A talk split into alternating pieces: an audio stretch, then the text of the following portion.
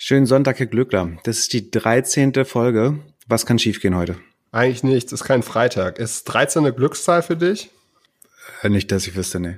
Ich, ich habe mal eine äh, Nachgangsfrage. Du hast mir ja letzte oder vorletzte Folge nochmal erklärt, wie das so ist, warum man auf Facebook manchmal oder Instagram manchmal denkt, dass jemand zuhört oder dass die App zuhört und man dann Werbung sieht. Wenn ich jetzt Tannenzäpfle alkoholfrei auf einem Online-Shop kaufe, kann es dann sein, dass meine Freunde auf einmal die ganze Zeit diese Werbung sehen? Das kann nicht nur sein, das ist sogar wahrscheinlich. Also insbesondere, wenn sie an ähnlichen Orten sind, ähnliche Sachen liken. Aber allein der Fakt, dass sie Freunde sind, reicht auch schon. Äh, ja, natürlich. Sehr gut. Dann habe ich das sozusagen direkt richtig erklärt und äh, von dir nochmal. Aber Moment, trink, trink, aber du trinkst doch keinen Tannenzäpfel alkoholfrei, hoffe ich. Ja klar, alkoholfreies Bier ist das Beste, was es gibt. Ich kenne einen Spruch über alkoholfreies Bier, aber den äh, kann ich nicht öffentlich sagen. Den, falls ich den wo, wo finde, packen wir den in den Show Notes. Der ist nicht, nicht jugendfrei, verlieren wir das Rating sofort. Ähm, aber es ist, also er endet mit, es ist einfach nicht okay. Dann, was auch nicht okay ist, äh, und das ist meine zweite Frage an dich, was du machen würdest, wenn du so ungefähr Zugriff auf zwei Milliarden Fotoalben hättest. Wie, wie ich daraus kommerziellen Nutzen ziehen würde, meinst genau. du, oder? Hm. Also ich würde, muss ich kurz überlegen. Ja. Ist das diese kurze Pause, die ich jetzt wieder rausschneiden soll, damit du intelligenter wirkst? Ja, ist auch eine, ist eine, eine gute Frage äh, für unvorbereitet. Ähm, ich erkläre dir nochmal, ich gebe dir ein bisschen Zeit zu überlegen. Also, ich habe iOS 14 runtergeladen und das erste, was ich gemacht habe, ist ein Podcast gehört ähm, von Daniel Sprüngel. Hier nochmal lieben Groß, falls er uns jetzt beim Joggen hört. Daniel hat einen Podcast, also der macht diesen Sports Maniac Podcast und ist auch so ähm, der einer meiner stillen Zuflüsterer, was so Podcast-Tipps gibt. Und der hat ähm, den Peloton Deutschland-Chef interviewt und hat mir das geschickt.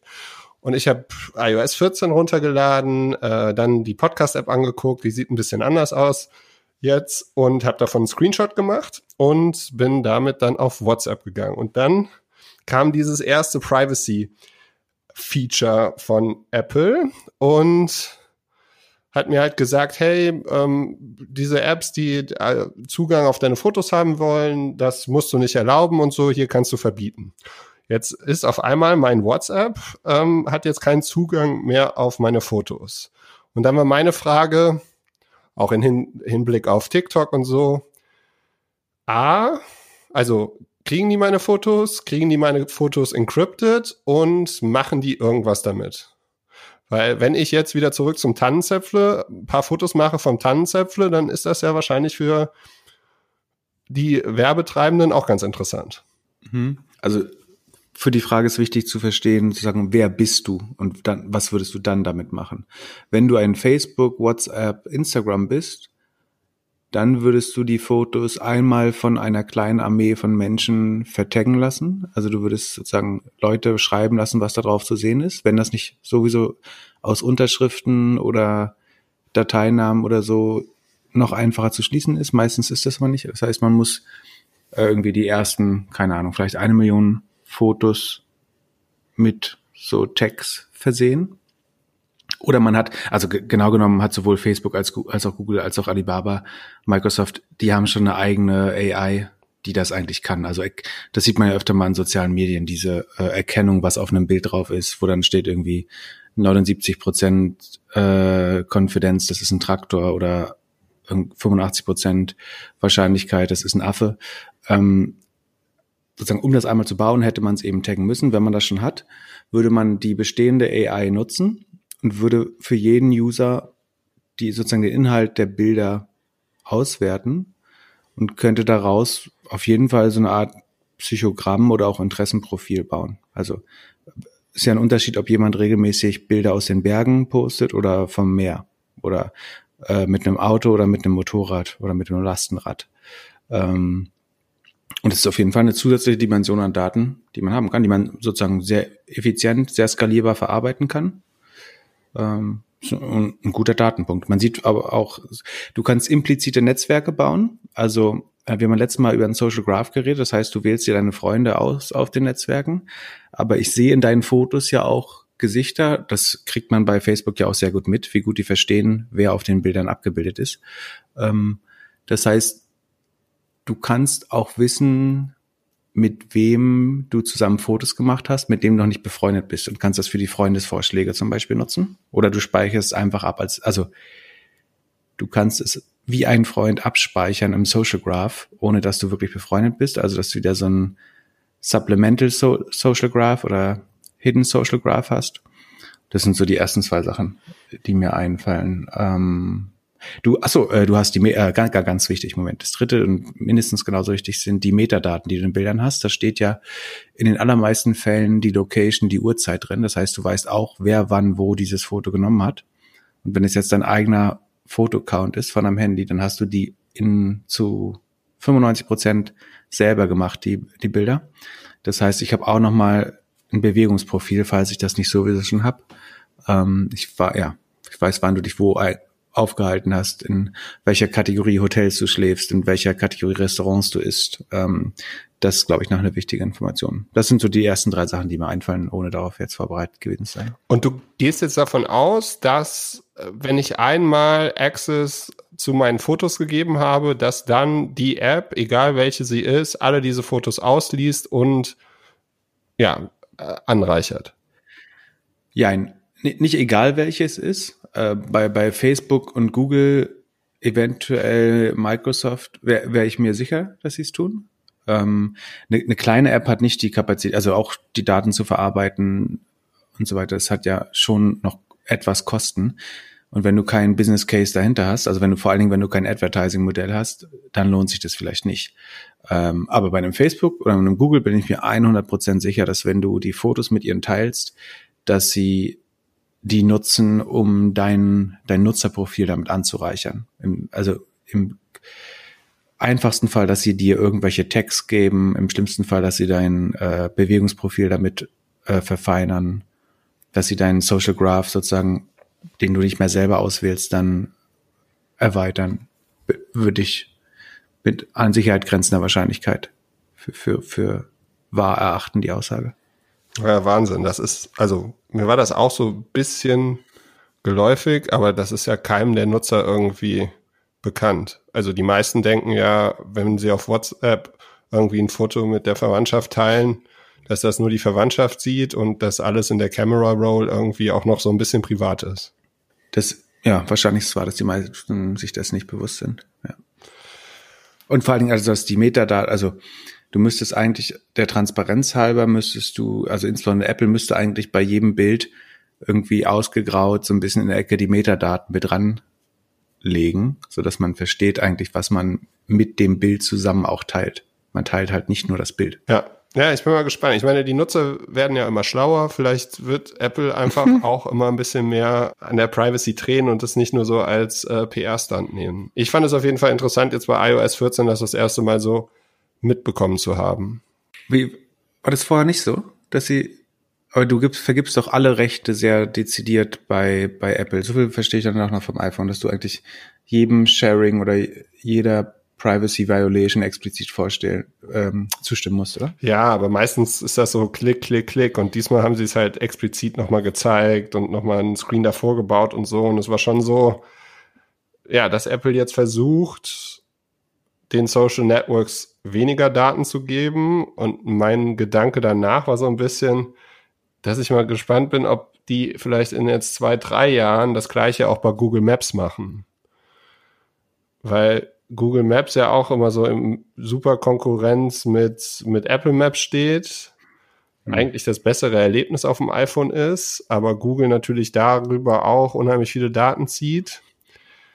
Und äh, ja, also ich bin beispielsweise auf dem iPhone kann ich Google Maps nutzen, ohne meine E-Mail-Adresse damit verknüpft zu haben. Das kannst du ja auf dem Android nicht.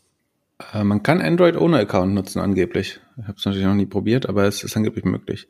Aber es, es macht zum Beispiel wenig Sinn, ähm, Maps zu nutzen, ohne deine Location zu teilen. Und die Frage ist auch, selbst wenn du deinen Account nicht nutzt, ob Google nicht trotzdem weiß, wer du bist. Okay.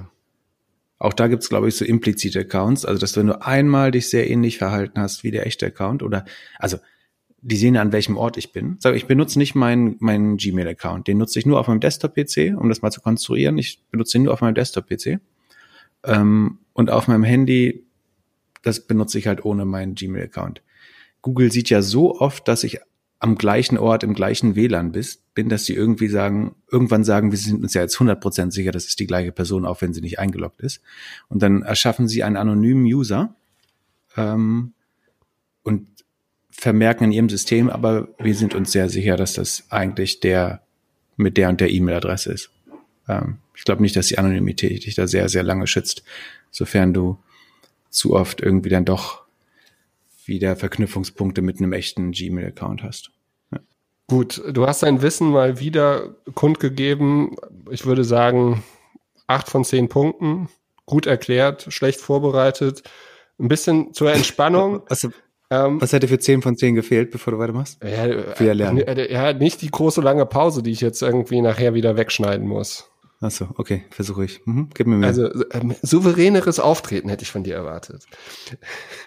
Das ist nicht so meine Stärke. Anderes Thema. Wie fühlt es sich für dich an, dass äh, die Größen Alexander Graf und Florian Heinemann jetzt unseren Podcast kopieren?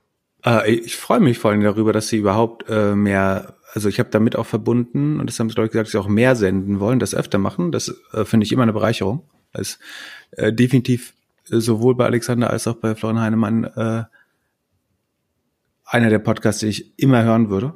Ähm, von daher sehe ich das äh, nur positiv. Und sagen, wenn das irgendwie mit uns zu tun hat, so in, in all humbleness, finde ich das auch äh, nur erfreulich. Ja, ich auch. Und äh, der, der Podcast, hast du ihn gehört, war auch wirklich gut. Also ich fand ihn, hat genau die gleiche Informationsdichte wie so das normalere Interviewformat, aber ist halt deutlich äh, lockerer, ein bisschen interaktiver, ähm, nicht so ernst genommen. Äh, tatsächlich besser als, also es gibt ja zwei Podcast-Formate. Ne? Du hast den den News-Vorleser oder Anchor, der einfach nur runterspricht. Also ganz schlimm ist, wenn jemand glaubt, er ist so wichtig, dass er eine Stunde durchsprechen kann. Und dabei entsteht, glaube ich, in der Regel nicht viel Wert. Oder ist sehr, sehr schwer, das wirklich spannend zu machen. Das finde ich äh, gut, dass das von dir kommt. Ja, na, war mir klar, dass das, äh, ja gut. Ähm, aber, also selbst wenn der, der, selbst wenn der Inhalt super gut ist, ist einfach ein sehr schlechtes Format, wenn jemand nur vor sich her spricht. Das wollte ich ja ursprünglich machen. Und dachte ich, okay, ich kann nicht einfach eine Stunde sprechen, weil das finde ich bei allen anderen Podcasts auch doof. Dann habe ich überlegt, am liebsten würde ich einen Podcast mit mir selbst machen dann im, im Duo. Das geht nicht. Ich, wie nah kann ich daran rankommen? Und dann habe ich diesen Typen gefunden, der Philipp Glückler hieß. Ähm, okay. Ähm, und dann gibt es das, so das klassische Interview. Da ist dann in der Regel sozusagen die, die Verteilung sehr stark äh, beim Gast äh, von der Redezeit und äh, oft kommt der Interviewende, der, der Moderator dann wenig zu Wort oder kann wenig glänzen oder es entsteht nicht viel Tiefe. Deswegen finde ich dieses so ein bisschen Ping-Pong, manchmal Debattenformat ähm, eigentlich schon das, das stärkste Format. Und es wird mich, ich glaube, wir werden mehr davon sehen. Also, äh, nie, nie, und wir haben das ja auch nicht erfunden. Also wir werden nicht mehr davon sehen, weil das so genial von uns war, sondern ich glaube, das ist das stärkste Format und das wird sich durchsetzen und wir haben das ja auch ein bisschen bewusst äh, genauso gewählt. Ja, und man muss ganz ehrlich sagen, mit den Posts, also ich bin ja immer noch nur acht Stunden die Woche auf Social Media. Als ich irgendwie am Freitagmorgen dann on gegangen bin, habe ich gedacht, mein, mein, mein LinkedIn explodiert. Ähm, also wie sie uns gefeatured haben, wie sie das gemacht haben, genial. Hat uns auch in dem Ranking richtig nach vorne gebracht. Ne? Also das muss man auch ganz ehrlich sagen. Die Leute sind, äh, ich glaube, wir haben einige neue Hörer dadurch. Und äh, ja, ich äh, bin auf jeden Fall auch ein Florian Heinemann Fanboy. Und dass der mich mal verlinkt, hätte ich jetzt noch nicht erwartet. Wir sind jetzt auf Platz 4 im Marketing, habe ich gerade heute gesehen. Äh, sehe ich jetzt gerade, äh, weil ich ewig nicht mehr geschaut habe, nur weil du es gesagt hast. Ja. Genau, wir sollten mal sagen, welcher Podcast das ist. Das ist der, äh, wir haben ja schon die 300. Folge von Kassenzone empfohlen mit Tarek Müller und ähm, Alexander Graf. Und dieses ist die 303. Folge, glaube ich, vom Kassenzone Podcast mit Florian Heinemann und Graf. Und es wurde versprochen, es gibt mehr davon. Ich hoffe sehr, dass das eingehalten wird. Entschuldige, dass ich unterbrochen habe. Ja, und dann, ähm, also Alexander Graf ist ja Gründer und Geschäftsführer von Spriker. Die machen so Shop-Software für große Kunden. Und als ich heute so durch die Stadt gelaufen bin, habe ich mir gedacht, eigentlich wären die doch ein super Target für Shopify, wenn Shopify jetzt Shopify Plus ein bisschen ernster nehmen würde.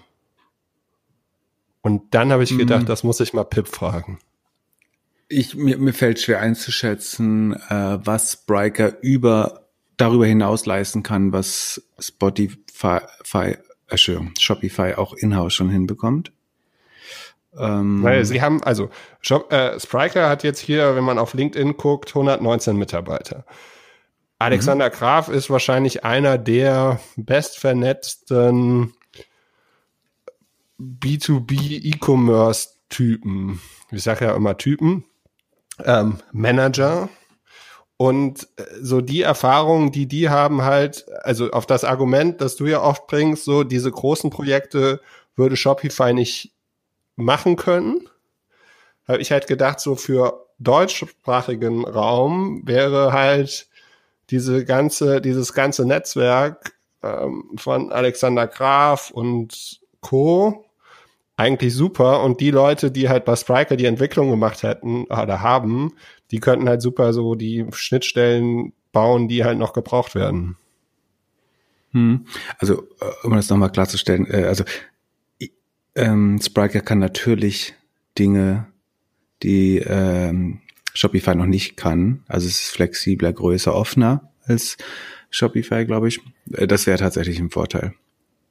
Ich habe gerade überlegt, äh, deswegen war ich so abgelenkt im Kopf, ähm, ob äh, Shopify bei der Bewertung nicht einfach direkt die Shops kaufen könnte, wenn sie nur den und das Shopsystem jeweils ablösen. Wahrscheinlich sind sie irgendwann so groß, dass sie, wenn sie nur die, Shop, also wenn sie, dass sie Firmen aufkaufen könnten, das Shopsystem ablösen und durch das Umsatzmultiple sogar das noch ein guter Deal wäre. Ist natürlich also aus, aus Business-Sicht komplett, kompletter Quatsch, aber ähm, rechnerisch könnte das fast klappen, dass sie einfach nur, um neuen Umsatz hinzuzukaufen, die, die Firmen kaufen, das Shopsystem äh, ablösen. ja, wäre ähm, auch ein guter Gedanke. ansonsten eigentlich, ich habe gerade auf Twitter behauptet, wir reden heute nicht über äh, Shopify. Jetzt hast du es doch reingebracht. Also die haben ja gerade zwei Milliarden geraced an der Börse, was total viel Sinn macht, wenn du äh, irgendwie auf diesem 40, 50er Sales Multiple bewertet bist. Ähm, dann dir sozusagen zu den extrem niedrigen Kapitalkosten Geld, also zu einer niedrigen Verwässerung Geld an der Börse über eine Kapitalerhöhung zu holen, macht, glaube ich, total viel Sinn. Und dann haben jetzt äh, zwei Nutzer gefragt, äh, unter anderem äh, der Alex, ähm, was man mit dem Geld jetzt machen sollte. Und Spriker kaufen. ja, fände er bestimmt gut. Kann man nicht vorstellen, dass er was dagegen hat. Ähm, äh, und der Florian auch, glaube ich. Der Florian Heinemann. Äh, Project E freut sich bestimmt auch über einen äh, Exit. Also ich glaube tatsächlich, dass die diese zwei Milliarden komplett in ihre eigene Logistikinfrastruktur, Payment noch, das Payment noch einfacher zu machen, stecken sollten und alles tun sollten, damit sowohl für die Verkäufer, also die Händler, als auch den Endnutzer sich die Shopify Experience noch mehr wie Amazon Prime anfühlt. Also so nah wie möglich erstmal aufholen auf Amazon Prime von der Experience her und dann könnte man überlegen, wie, wie man wirklich noch besser werden kann. Ich glaube, das ist auf der Logistikseite ehrlich gesagt herausfordernd, um nicht zu sagen unmöglich, besser zu werden als Amazon. Aber sozusagen die beste Mittelverwendung im Moment für ein Shopify ist, wenn man davon ausgeht, dass sie die Entwicklung der Shop-App auch so schaffen, würde ich es definitiv in die, in die Offline-Logistik stecken. Und ich glaube, das ist auch das, was am ehesten kapitalintensiv ist gerade. Ja, ich glaube, die werden alles investieren, um zu zeigen, dass sie das gute Amazon sind. Also, dass sie dieser Story treu bleiben. Apropos das gute Amazon, äh, heute, ich habe heute auch, äh, habe ich auch ähm, auf Twitter ähm, geschrieben. Übrigens, man sozusagen, wenn wir mal, wer nicht, je, nicht bis jeden Sonntag warten will, ähm, Herr Glöckler ist at Gloeckler auf Twitter und ich bin at PIP-NET, net, PIPNet, äh, mit dem Unterstrich dazwischen. Ähm, und fast alle Themen, über die wir am Wochenende reden, ähm, twittern wir auch in der Woche schon, wenn sie äh, relevant sind. Und was ich da gefunden und getwittert habe diese Woche ist ähm, ein Bloomberg-Artikel. Da hat eine kriminelle Vereinigung, zumindest wird es da so gecoint, ähm, 100 Millionen verdient, indem sie den Amazon. Was trinkst du denn Schönes eigentlich? Habe ich dir schon mal meine Theorie von dem geschenkten Riesling erzählt oder geschenkten Wein? Ach so, kannst du nicht drüber reden, sonst kriegst du keinen mehr. Verstanden. Okay. so schlecht, ja? Nee, doch, der ähm. schmeckt super, aber also meine Theorie ist, dass wenn mir jemand Wein schenkt, ich den Namen und das Datum draufschreibe. Und ähm, dann mache ich die Flasche auf und denke an die Person. Wenn der Wein gut ist, melde ich mich. Wenn der Wein nicht so gut ist, dann ghoste ich die Leute. Aber die können auch nichts dafür, wenn die einen Geschmack nicht treffen. Ja, Vielleicht meinen die das ja total gut. Ja, jetzt versuchst du dich wieder so als Gutmensch darzustellen. Nein, ich trinke einen äh, leckeren Riesling und ähm, vielen Dank dafür. Und äh, apropos Wein, wir haben ja dieses Weinexperiment gemacht, äh, also die Adresse äh, verkündet, dass man und gesagt, dass man uns Wein schicken kann. Und tada, wir haben tatsächlich zwei Kisten Wein geschenkt bekommen. Eine Kiste aus Österreich. Pro Person? Ah. Nee, äh, ja, zwei Kisten, also die teilen wir dann schön. Die letzte Meile muss so. natürlich noch gemacht werden. Aber ähm, also eine aus Österreich, äh, aus einem, von einem Weinshop, da habe ich eine Vermutung, wer es geschickt hat, ähm, weiß es aber nicht ganz genau. Und äh, der andere Wein äh, von einem Weingut, ähm, Weingut Deal aus Stuttgart und Thomas Deal hat uns ähm, Wein geschenkt. Ähm, den werden wir jetzt mal austesten also wahrscheinlich nächste, übernächste Woche.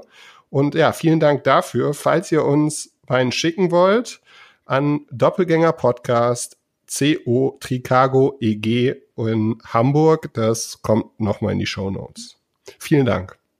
So, jetzt äh, kannst du dich noch dran erinnern, was du vorher gesagt hast?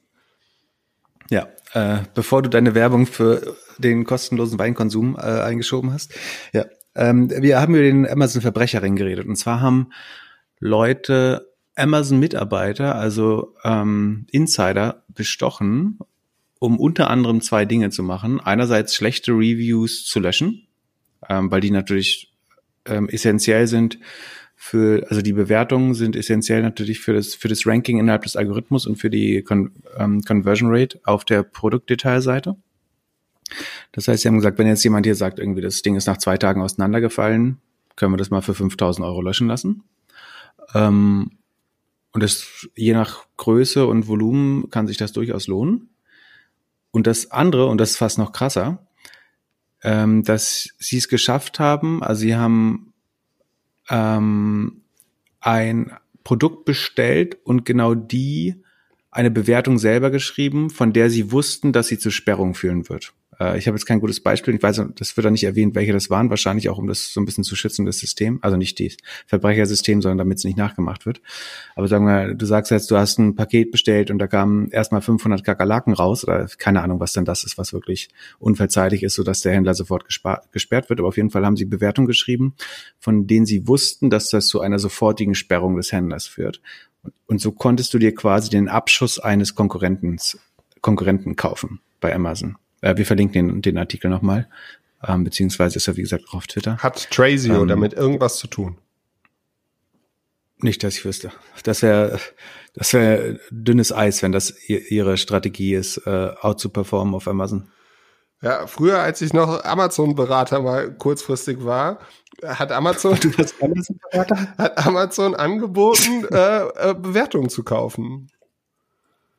Also es mhm. gab für diese großen Marken, ich, ich habe ja mal so E-Commerce-Beratung für eine sehr große Marke gemacht.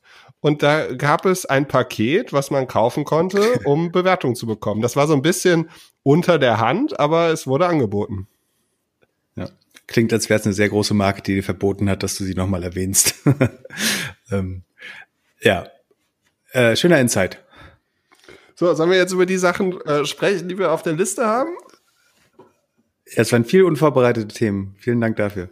Also, äh, Tesla geht weiter ab. Die hatten einen Batterietag, äh, Shareholder-Meeting und ähm, ich würde mal sagen, hier wie der, wie der Barstool-Gründer, äh, Stocks always go up. Stimmt natürlich nicht ganz. Also äh, äh, die Leute haben oder die Shareholder haben ein bisschen mehr erwartet. Man hätte erwartet, dass beim Battery Day auch wirklich irgendwie eine schöne neue Batterie da ist, wurde gezeigt, wie man eine bessere Batterie baut. Generell wirst du äh, jetzt äh, gleich mir erklären, warum Tesla überbewertet ist. ich würde sagen, die, also wenn du mich heute fragen würdest, was für ein Elektroauto soll ich kaufen, dann würde ich dir wahrscheinlich sagen, kauf dir einen Tesla. Ich glaube, dass die im Batterie, in der Batterieherstellung auf jeden Fall einen Vorsprung vor allen haben. Ich glaube, dass die vor allem in der Software einen Vorsprung vor allen haben. Aber natürlich äh, ist, wenn man sich irgendwie das vergleicht mit Toyota, die sind ja jetzt mehr wert als Toyota. Aber Toyota verkauft irgendwie pro Jahr, glaube ich, fast 30 mal so viel Autos. Ja, ist alles ein bisschen äh, krass bewertet. Nichtsdestotrotz kann man nicht anders sagen, als ob hier Mr. Elon Musk irgendwie einen Markt neu erfunden hat und auch irgendwie so agiert, dass er halt alles insourced, alles selbst macht und auch, wenn er die Deadlines reißt, ähm, trotzdem irgendwie schneller ist als alle anderen. So, ähm, ich würde mich jetzt so 10, 20 Minuten zurückziehen. Du kannst jetzt anfangen. The stage is yours. Äh, aber vorher fange ich mit einer Frage an.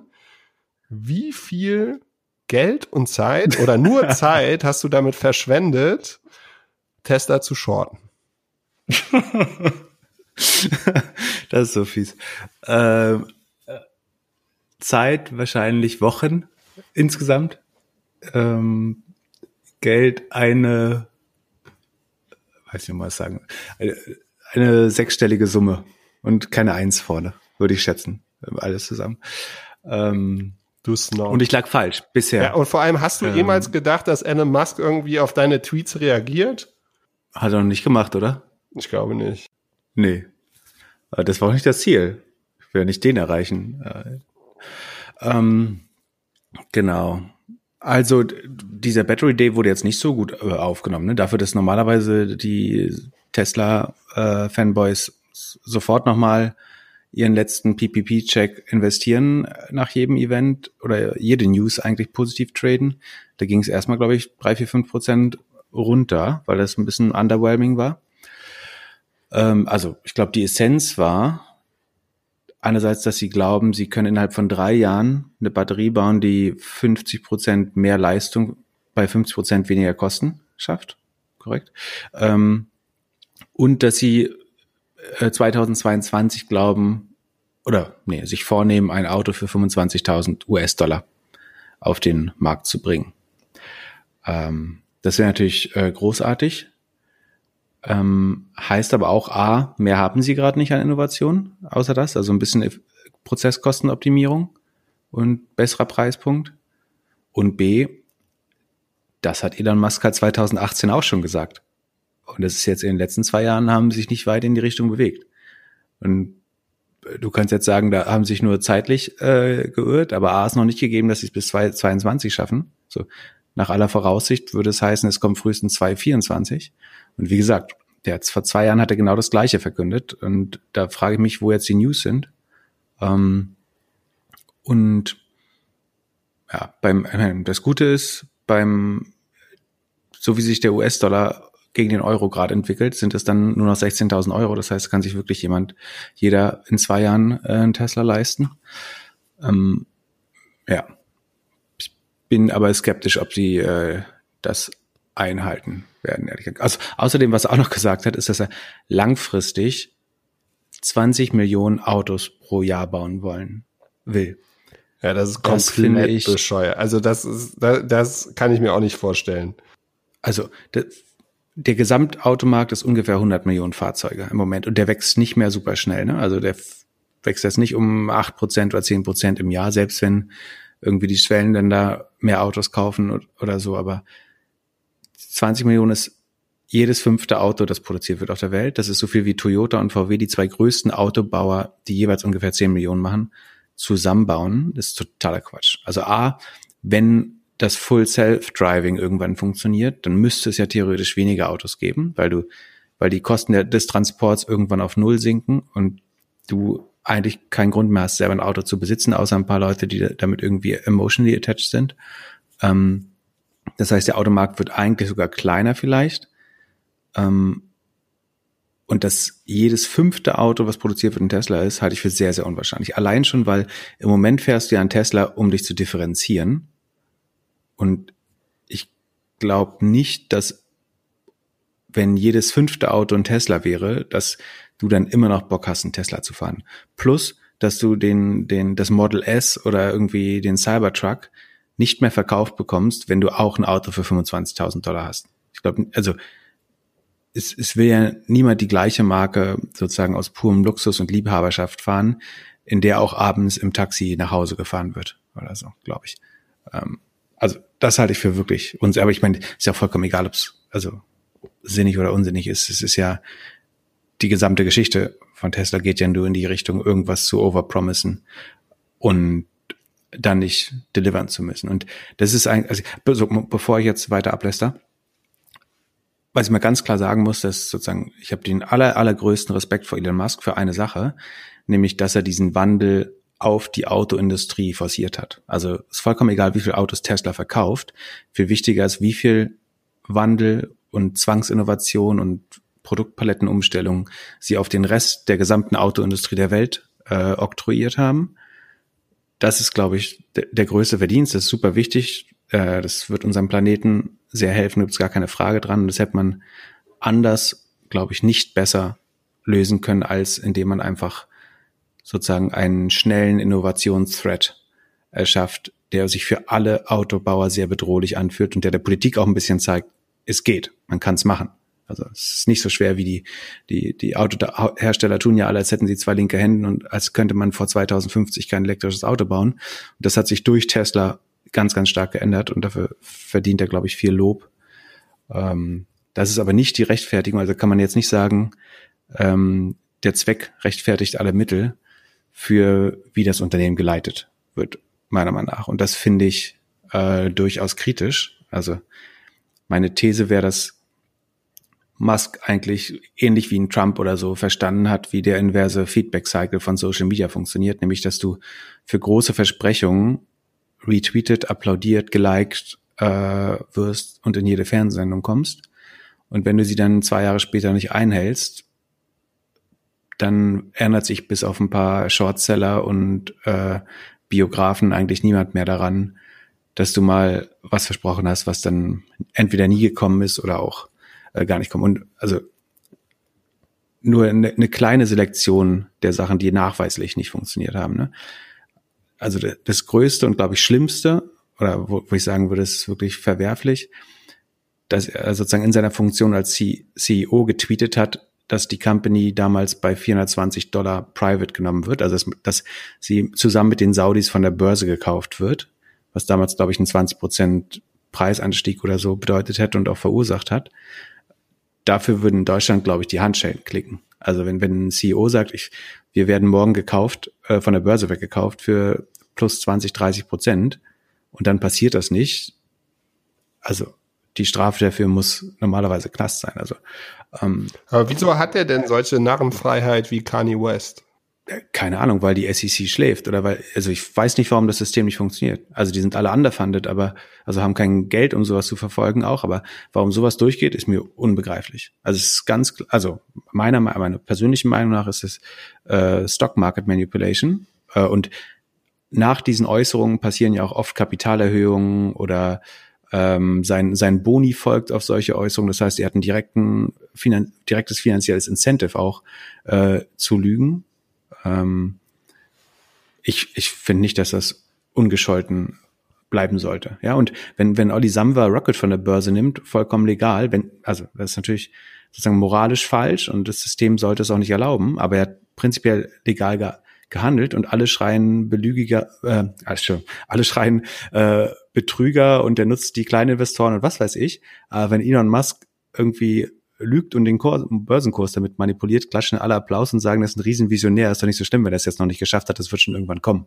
So, äh, da kann man nicht mit zweierlei Maß messen, denke ich. Also von der von der Governance her ist es meiner nach der schlechteste CEO aller Zeiten. Und übrigens der Tag, an dem ich angefangen habe, damals äh, Tesla unerfolgreich zu shorten, war, also ich habe mir irgendwie lange Zeit für die Recherche genommen, mir das alles angeschaut. Ähm, das Spannende ist, bei Tesla sieht man, man kann über die Webseiten der jeweiligen Kraftfahrtbundesämter, also in Deutschland ist das KBA, aber es gibt auch in jedem anderen europäischen Land fast eine Stelle, die offiziell sagt, wie viele Autos verkauft worden sind. Das heißt, du kannst, bevor Tesla ihre Delivery-Zahlen offiziell reportet, weißt du eigentlich schon, wie viele Autos zugelassen wurden in jedem Land.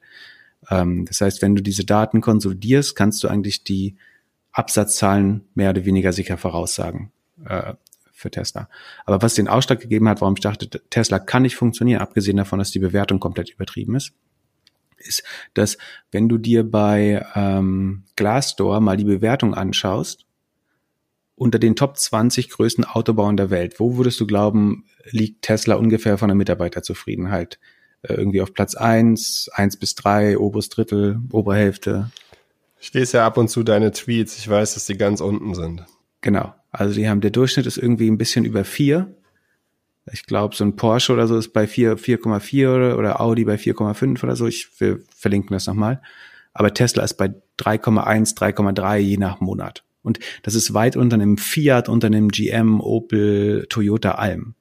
Und ich glaube nicht, dass du langfristig eine erfolgreiche Firma bauen kannst, wenn dir die Leute weglaufen und deine Mitarbeiter dich hassen und sich öffentlich in Foren wie Glassdoor oder in Plattformen wie Glassdoor über dich beschweren.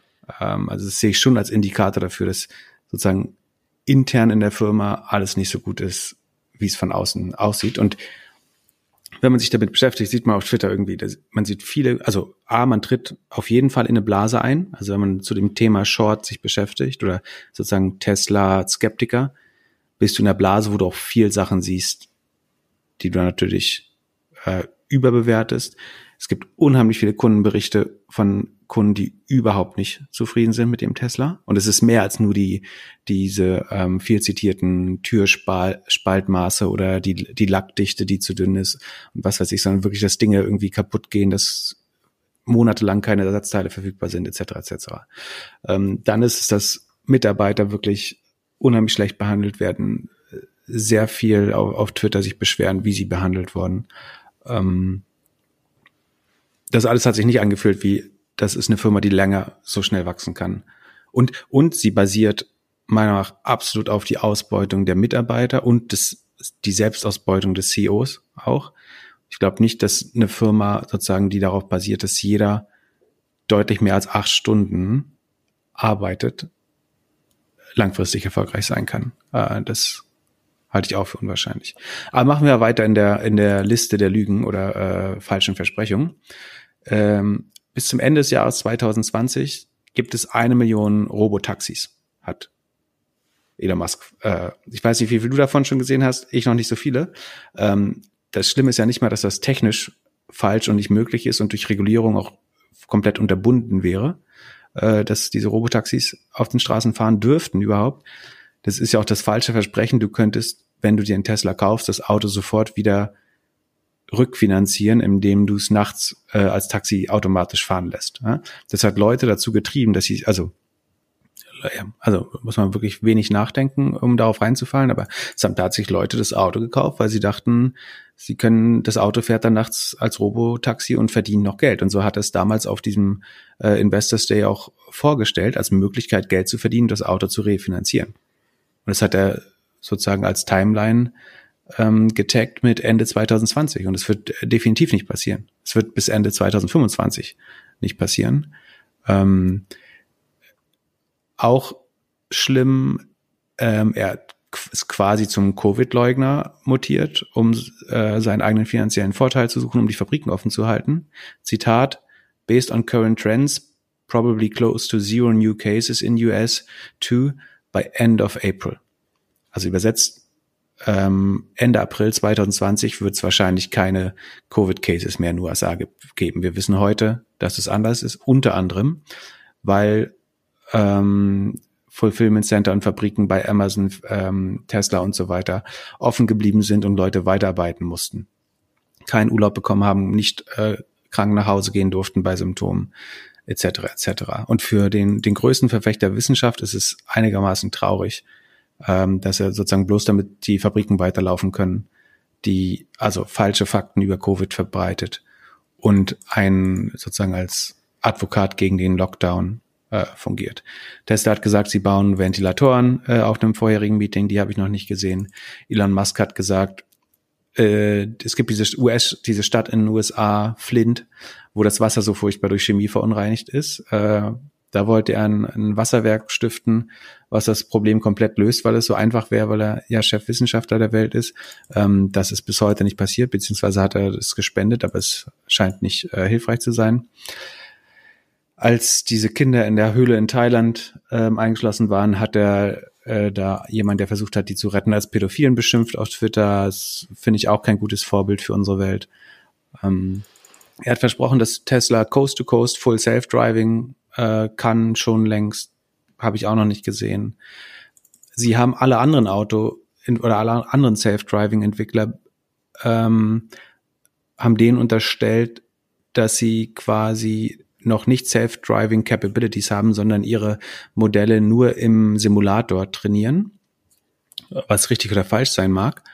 Ähm, und auf dem gleichen Presseevent, wo sie das behauptet haben, hatten sie Journalisten ähm, in einem tatsächlich Full Self-Driving Car auf, auf so einer festgelegten Strecke fahren lassen und waren dann so dumm, ein paar Slides später in der Präsentation ihren Simulator zu zeigen, in dem zufällig genau eine der Kreuzungen vorkam, über die die Journalisten gefahren sind. Das heißt, die Journalisten sind auch nur die Stammstrecke, ihre, die den, die der Simulator simuliert, abgefahren. Das heißt, sie machen genau das Gleiche, was sie den anderen äh, Herstellern äh, vorwerfen. Das nur, nur ein kleiner Auszug es könnte endlos weitergehen. Ähm, und also was ich sagen will, wie gesagt, allen Respekt für sozusagen, was er Positives für die Welt bewirkt hat. Aber ich habe große Probleme damit, dass das das neue Vorbild eines guten ähm, Innovators, Firmenlenkers wird. Und ja, kein, ich glaube, das ist einfach kein, kein, kein gutes Vorbild. Also in, in vielen, vielerlei Hinsicht schon, aber man muss dann auch sagen, dass der, der Zweck nicht alle Mittel rechtfertigen kann. Und ich würde mir, glaube ich, nicht wünschen, dass, dass mein Kind irgendwie sagt, Elon Musk ist mein, mein größtes Vorbild. Wie siehst du das? Ja, also ich habe irgendwie Links für TikTok geschickt bekommen, dass jetzt Unternehmer sagen, man müsste in Schulen lernen, so groß zu denken wie Elon Musk. Ich weiß nicht, ob das äh, der richtige Ansatz ist. Ich bewundere das natürlich auch, was er so macht und wie er so, ähm, wie er diese Industrie so wachgerüttelt hat. Ich mhm. glaube, dass wenn ich mir Amerika angucke, dann, oder amerikanische Firmen, dann sehe ich einen Punkt im Gegensatz zu deutschen Firmen, das ist, dass die Amerikaner eigentlich immer sehr gut Produkte vermarkten oder verkaufen können.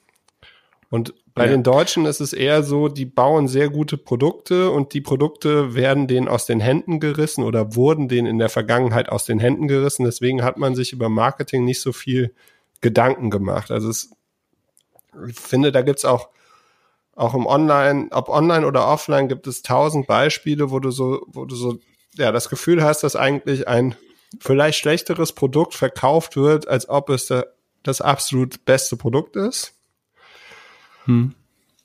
Und das zweite Thema ist halt, ich traue, also wenn man sich so überlegt, auf was man sich konzentriert und was man dann macht. Also beispielsweise du, du hast dich ja sehr viele Jahre deines Lebens und immer noch auf SEO konzentriert. Du machst auch andere Sachen und so, aber du kannst SEO. Und ich glaube halt, dass Elon Musk Batterien und Software kann. Und wenn ich mir die anderen Firmen weltweit irgendwie angucke, dann gibt's da wenige, die von der Führung her Batterien und Software können, da so hinterher sind und auch hm. als Gründer, auch wenn er das Ding vielleicht nicht gegründet hat, aber halt irgendwie einen Zeithorizont hat, der halt länger ist als zwei, vier oder sechs oder acht Jahre, die man irgendwie Vorstand oder so ist. Ja, Zeithorizont ist ein schöner Weg zu beschreiben, dass du fake it until you make it auf Ewigkeit durchziehen kannst. Aber du hast äh, zwei, drei sehr gute Punkte gebracht äh, zu der Marketing-Sache. Also das, was glaube ich am Tesla-Modell wirklich beeindruckend ist, ist, dass sie ja unheimlich viel Marketing sparen. Das ist so ein bisschen die Gorillas-Analogie. Ne? du baust ein Produkt, das so gut ist, dass die Leute von alleine drüber reden, weil es dich wirklich weghaut. Und ich will gar nicht sagen, dass es sich nicht geil anfühlt, im Tesla zu fahren. Ne? Also ähm, ich selbst will, kein, ich will eigentlich gar kein Auto haben, aber ähm, sozusagen von der Fahr-Experience ist es sozusagen, zumindest wenn du nur Testfahrs machst, natürlich besser als das, was sonst am Markt ist. Ähm, aber das Spannende ist tatsächlich, dass sie wenig Geld für, für Marketing ausgeben müssen. Du wirst irgendwie keine Tesla-Anzeige im Spiegel lesen, wahrscheinlich äh, nicht äh, im, im, Fernsehen sehen. Das ist natürlich cool, wenn du irgendwie die äh, 2, 3, 5 Prozent Marketingkosten, die in so einem Auto drin stecken, äh, sparen kannst. Und das andere, was der, der große Hack war, ist ja, dass sie über die Vorbestellungen einerseits schon Geld eingesammelt haben durch die Anzahlung und andererseits wussten sie genau, wie viele Autos sie jedes Quartal bauen müssen durch die Vorbestellung. Während, also ein VW baut halt irgendwie zwei Millionen Golf 7, 8, keine Ahnung, wo wir gerade sind, auf Halde. Und wenn dann irgendwie 200.000 zu wenig weggehen, dann müssen die halt stark rabattiert werden und das senkt dann die, die äh, Marge am Ende. Das Problem hat Tesla theoretisch zumindestens erstmal weniger, weil sie halt genau wissen, wie groß der Demand ist weil jeder Kunde verbindlich vorbestellt und sie, sie kaum normalen Retail-Verkauf haben, sondern sie fertigen auf Bestellung, ähm, haben keine Marketingkosten, keine keine großen Discounts normalerweise, aber auch das hat sich ja dann doch nachhinein ein bisschen anders gestaltet. Und das andere, Software und Batterien. Also die Batterien, nach meinem Wissen, kommen die alle noch von Panasonic. Das äh, ist externes Batterie-Know-how. Da wollen sie jetzt selber zulegen und wollen das besser machen und erzählen Panasonic, damit die nicht abspringen, aber trotzdem eure Batterien kaufen wir trotzdem, bis wir besser geworden sind. Ähm, fair enough. Ähm, aber bis bisher verbauen sie sozusagen externe Batterien in den Autos nach meinem Verständnis. Und dieses Software-Narrativ, dass du sagst, äh, das, das liest man ja viel ne, äh, in der Fachpresse. Tesla baut keine Autos, sondern Tesla baut eine Software. Das mag ja sein, also ohne Zweifel ist Tesla von der Software her das beste Auto im Moment am Markt. Aber du kannst, das ist trotzdem kein Softwareunternehmen. Also das ist auch da wieder die Analogie zu, zu Peloton. Peloton muss jedes Mal, um ihr Subscription zu verkaufen, ein 3000 Euro Fahrrad verkaufen. Und Software muss halt ein unprofitables 35.000 Dollar Auto verkaufen, um ihre Software einmal zu verkaufen. Das ist ein Unterschied zu einem SaaS-Business, was unendlich skalieren kann mit äh, keinen marginalen Kosten weil sozusagen du einfach nur eine neue Kopie der Software in der Cloud schaffst. Tesla muss jedes Mal ein Auto bauen, mit dem sie jetzt noch Geld verlieren, um einmal ihre Software zu verkaufen, wenn das als Software. Und dahinter ist kein Subscription Model oder so.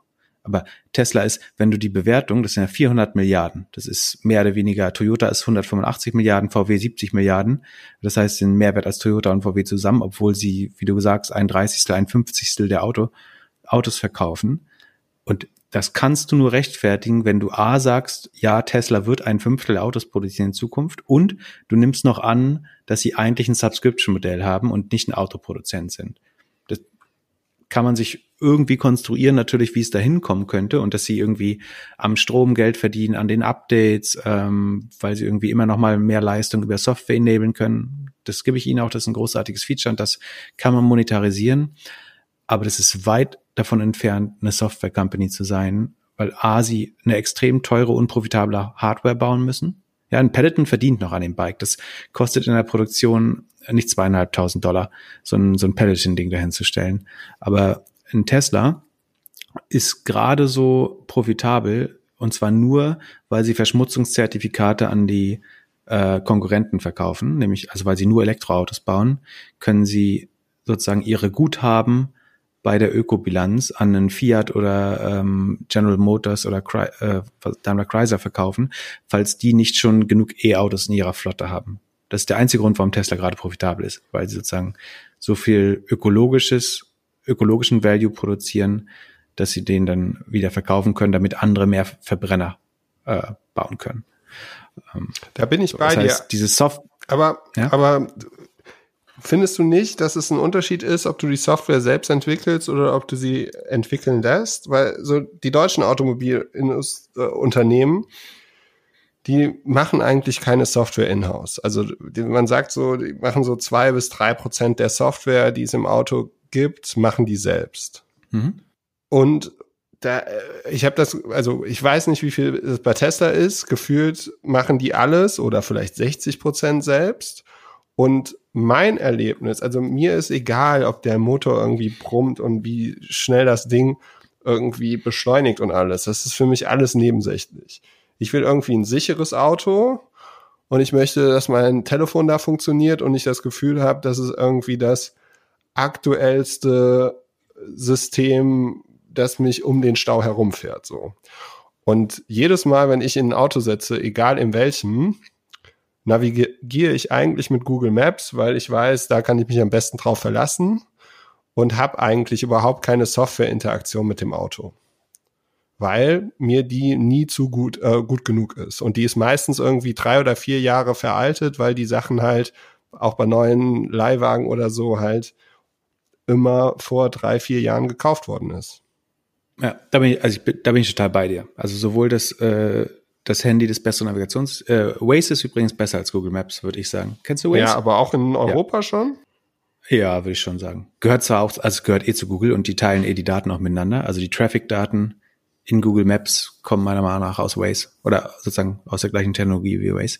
Wie auch immer. Also vom Produkt her macht Tesla ja, glaube ich, fast alles richtig. Also ich, ich wüsste nicht, wie man es besser machen kann, zumindestens. Weil meine Kritik ist nur, also einerseits sozusagen nehme ich mir das Recht trotzdem zu sagen, dass es überbewertet, weil ich nicht das Geschäftsmodell dahinter sehe, was eine 400 Milliarden Bewertung rechtfertigt ähm, mit Autos. Und das andere ist, dass ich mir das Recht reserviere zu behaupten, dass aus Governance, also Betriebsführungsperspektive, Elon Musk ein unheimlich schlechtes Vorbild ist. Sozusagen, wie unglücklich Mitarbeiter dort sind, äh, wie er ist als mehr oder weniger okay vorlebt, dass man Dinge, die man verspricht, nicht einhalten muss. Was normalerweise spätestens wenn du CEO einer Public Company auch strafrechtlich relevant wird irgendwann.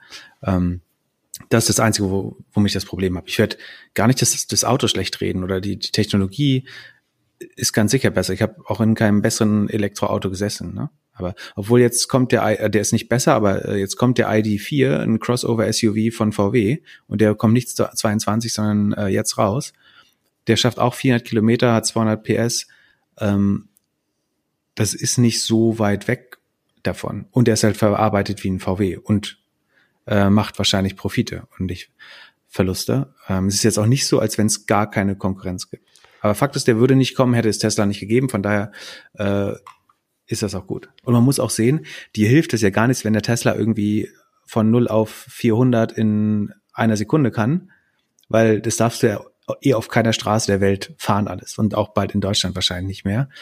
Und auch die, die Reichweite, wer, wer fährt dann tatsächlich noch über 600 Kilometer am Stück? Und wenn du irgendwann ein vernünftiges Netz an Steckdosen hast, gibt es überhaupt keinen Grund mehr, so viel Reich. Der einzige Grund, warum wir Reichweite brauchen, ist, weil keiner Bock hat, an die fucking Tankstelle zu fahren. Ähm, da, natürlich hätte ich gern so viel Reichweite wie möglich, weil Tankstellen scheiße sind. Aber wenn ich mein Auto überall aufladen könnte, dann ist mir die Reichweite auch egal, weil welche Fahrt, die du machst, hat mal deutlich über 400 Kilometer. Also es ist so ein bisschen eine Pseudodebatte, um das mit herkömmlichen Verbrennern zu, zu vergleichen. Aber wenn, sozusagen langfristig, wenn das System perfekt ist, dann, dann brauchst, gibt's halt gar keinen Grund mehr als 400 Kilometer oder mehr als 200 Kilometer Reichweite äh, zu haben, wenn du überall schnell laden kannst. So, holst du dir jetzt die Kohle zurück? Shortest du Tesla jetzt wieder? Äh, man, man, muss sagen, ich habe Tesla bei 250 geschortet. Die sind heute split bereinigt, wären die heute bei 2000 oder so. Das ist ungefähr die Dimension, der ich falsch lag. Ähm, ich finde es im Moment wieder überbewertet. Ähm, ich würde nicht mit dem signifikanten Teil meines Geldes dagegen wetten trotzdem, weil einfach sozusagen es so viel Fans hat, die das gerne traden, die wirklich, ich, ich habe dir heute diese Woche so einen Tweet geschickt von einem Typen, der meint, ich habe 95 Prozent meines Einkommens, alles, was ich besitze, mein Hauskredit, alles in Tesla gepackt und ich erzähle jeden Tag fünf Freunden davon, das müssen die auch machen und die sind doof, weil sie es nicht auch machen. Wenn Tesla mal abstürzt, wird das so ein, also dann stürzen mehrere Leute von der Brücke, glaube ich. Ähm, ich würde wahrscheinlich zumindestens nicht im großen Rahmen nochmal gegen, gegen Tesla wetten. Ähm, ich, ich will ja auch, dass die gewinnen, ne? Also ich will, also wenn die weiter die Autoindustrie so vor sich hertreiben, ich finde es ja total gut. Und äh, ich, ich möchte gern sagen, das ist, glaube ich, irrational bewertet und ich sehe das Modell nicht, wie das funktionieren kann, langfristig die Bewertung einzuholen. Und ich will gern sagen, ich finde, Unternehmen sollten nicht so geleichtet werden und ich glaube, solche Leute sollten kein Vorbild für unsere Kinder werden. Und das Resultat daraus ist, na gut, kommen wir später drauf. So, lass uns doch mal über das Resultat sprechen. Äh, also äh, es gibt ja andere Firmen, äh, die heißen nicht Tesla, sondern Nikola, also wie Nikola Tesla. Und ähm, die scheinen ja sehr inspiriert zu sein von Elon Musk und Tesla. Also ich äh, fasse mal kurz zusammen. Ähm, äh, Trevor, äh, der Gründer und äh, CEO oder äh, jetzt nicht mehr CEO, der äh, hat 2016 ein LKW, einen elektrischen LKW gezeigt, äh, der funktionieren sollte. Ähm, aber dann kam raus, dass das Ding eigentlich gar nicht fährt oder gar nicht, gar keinen Motor hat. Dann 2018 ähm, hat er irgendwie ein Video gedreht, ein Werbefilm, wo der Truck einen Berg runtergerollt ist und dann hat man die Kameraeinstellung so ein bisschen editiert, dass das so aussieht, als ob er auf einer geraden Ebene fährt. Ist aber schlau, muss man ihm lassen. Ja, also ist auf, Fake it until you make it. Ist auf jeden Fall. Hat er von, von, von Elon gelernt. Ja. Dann haben sie äh, ein äh, Reverse Merger gemacht im Juni 2020. Ähm, und im September, 8. September, ähm, hat sich die CEO von General Motors und Trevor äh, im Fernsehen ein Interview gegeben, ein kurzes, weil GM 11% für 2 Milliarden gekauft hat. Daraufhin ist die Aktie mhm. um 53 Prozent nach oben geschnellt und ähm, ja, zwei, drei Tage später gab es dann ein Research von Shortsellern äh, und seitdem fällt die Aktie, kurze Zusammenfassung, im äh, Juni war sie auf 80 Dollar, das war so das Peak. Im September nach dem Announcement war sie auf 50 Dollar. Am Freitag, am 25. September, war sie unter 20 Dollar. Meine Frage an dich. A, wieso haben wir darüber nicht vorher gesprochen? Und B, sollte die CEO von GM jetzt nicht irgendwie auch abtreten? Mm, tough question. Ähm, er hat es schon sehr gut zusammengefasst. Ähm, warum haben wir vorher nicht darüber gesprochen? Also es gibt ja noch deutlich mehr Electric Cars und jetzt auch Hydrogen, also Wasserstoff äh, Fuel Cell, wie heißt das? Brennstoffzellen. Äh, Cars, Companies, die in, in China oder auch sonst gelistet sind. Äh, da gibt es schon mehr, die man noch beobachten könnte. Ähm, was hieran spannend ist, dass das ein komplettes, also es wirkt so im Nachhinein, als wäre es ein komplettes, positiv gesagt, Storytelling-Game. Also dieser Trevor Milton hat wirklich noch nichts in seinem Leben erreicht bis dahin, ist irgendwie nach einem Semester aus der Schule rausgegangen, um Sales und Marketing zu machen, hat per unser, paar unseriöse Companies gegründet, schlecht verkauft ähm, und war eigentlich so professioneller Snake Oil Seller, sagt man im Englischen, im, im, Deutschen würde man als ja, weiß nicht, Storytelling sagen. Ähm, und der hat es halt irgendwie geschafft, äh, mit der Gründung 2014 dann diese Story so lange am Leben zu halten, dass, also, die haben eigentlich immer nur einen Prototypen gehabt, der, wie gesagt, keinen Motor hatte, gerade mal so einen Berg runterrollen konnte, haben es damit aber geschafft, dass Iveco als sozusagen Truckbauer da investiert. Das, also haben wir gesagt, dass die Trucks bauen, ja, ne? Also über Trucks und so Pickup äh, Autos für Konsumenten. Ähm, Bosch, die natürlich ein, einer der größten Automobilzulieferer sind, haben da investiert, ein Wasserstoffzellenhersteller und viele andere Automobilzulieferer. Es gab eigentlich keinen VC, der da investieren wollte, sondern nur alte Industrie, die das wahrscheinlich als externe Digitalisierung verstanden hat oder Elektrifizierung.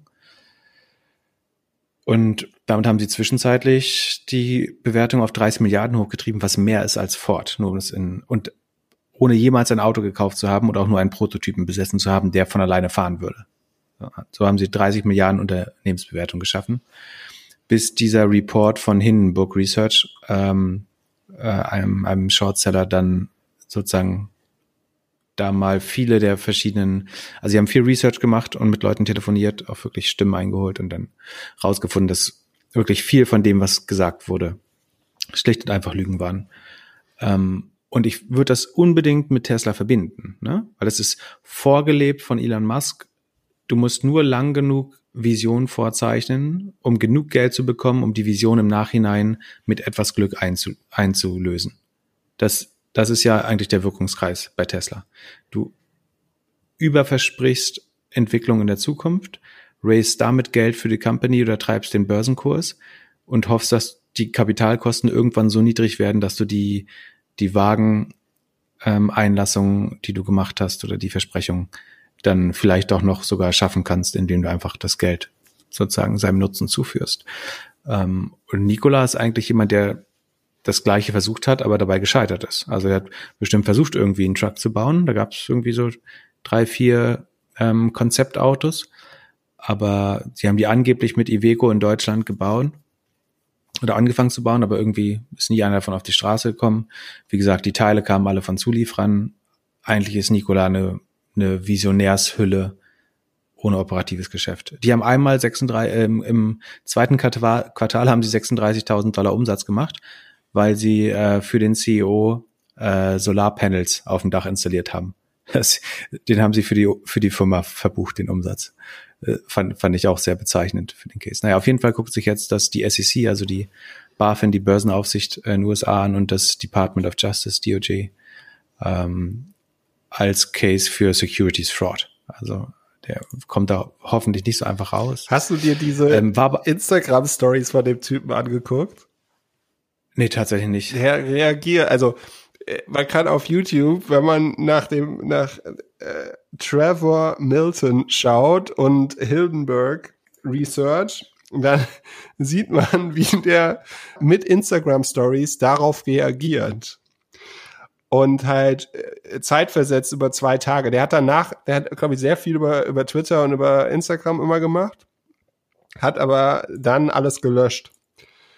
Aber das ist Wahnsinn. Also, ja, es ist auf jeden Fall äh, sehr interessant zu sehen, wie der dann da reagiert. Interessant fand ich auch, dass sein Bruder irgendwie auch eine äh, äh große Rolle in dem Unternehmen hatte ähm, oder hat. Und ja, es ist alles irgendwie super dodgy. Nichtsdestotrotz ist halt krass, dass dann, also, dass bei solchen Kooperationen, dass da nicht irgendwie mehr gecheckt wird.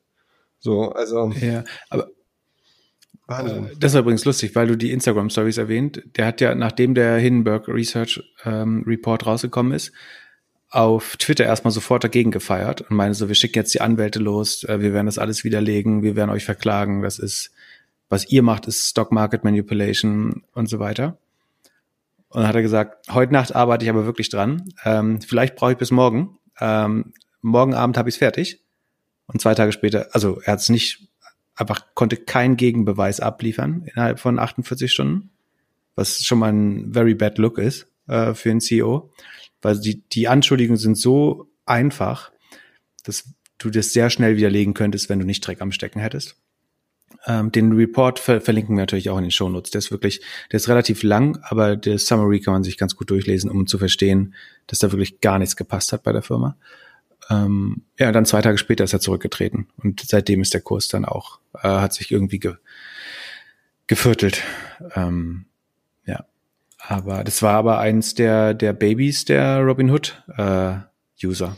War ungefähr eine halbe Million Robinhood User investiert in Nikola. Ähm, die haben das sehr stark mitgetrieben natürlich auch. Wahnsinn. Aber die Robin Hood-User, habe ich gehört, die machen jetzt wieder Sportwetten. Der, der Typ von Barstool Sports, der ist jetzt wieder weniger am Daytraden und mehr am Sportwetten machen. Und deswegen wird auf Robin Hood jetzt auch nicht mehr so viel passieren.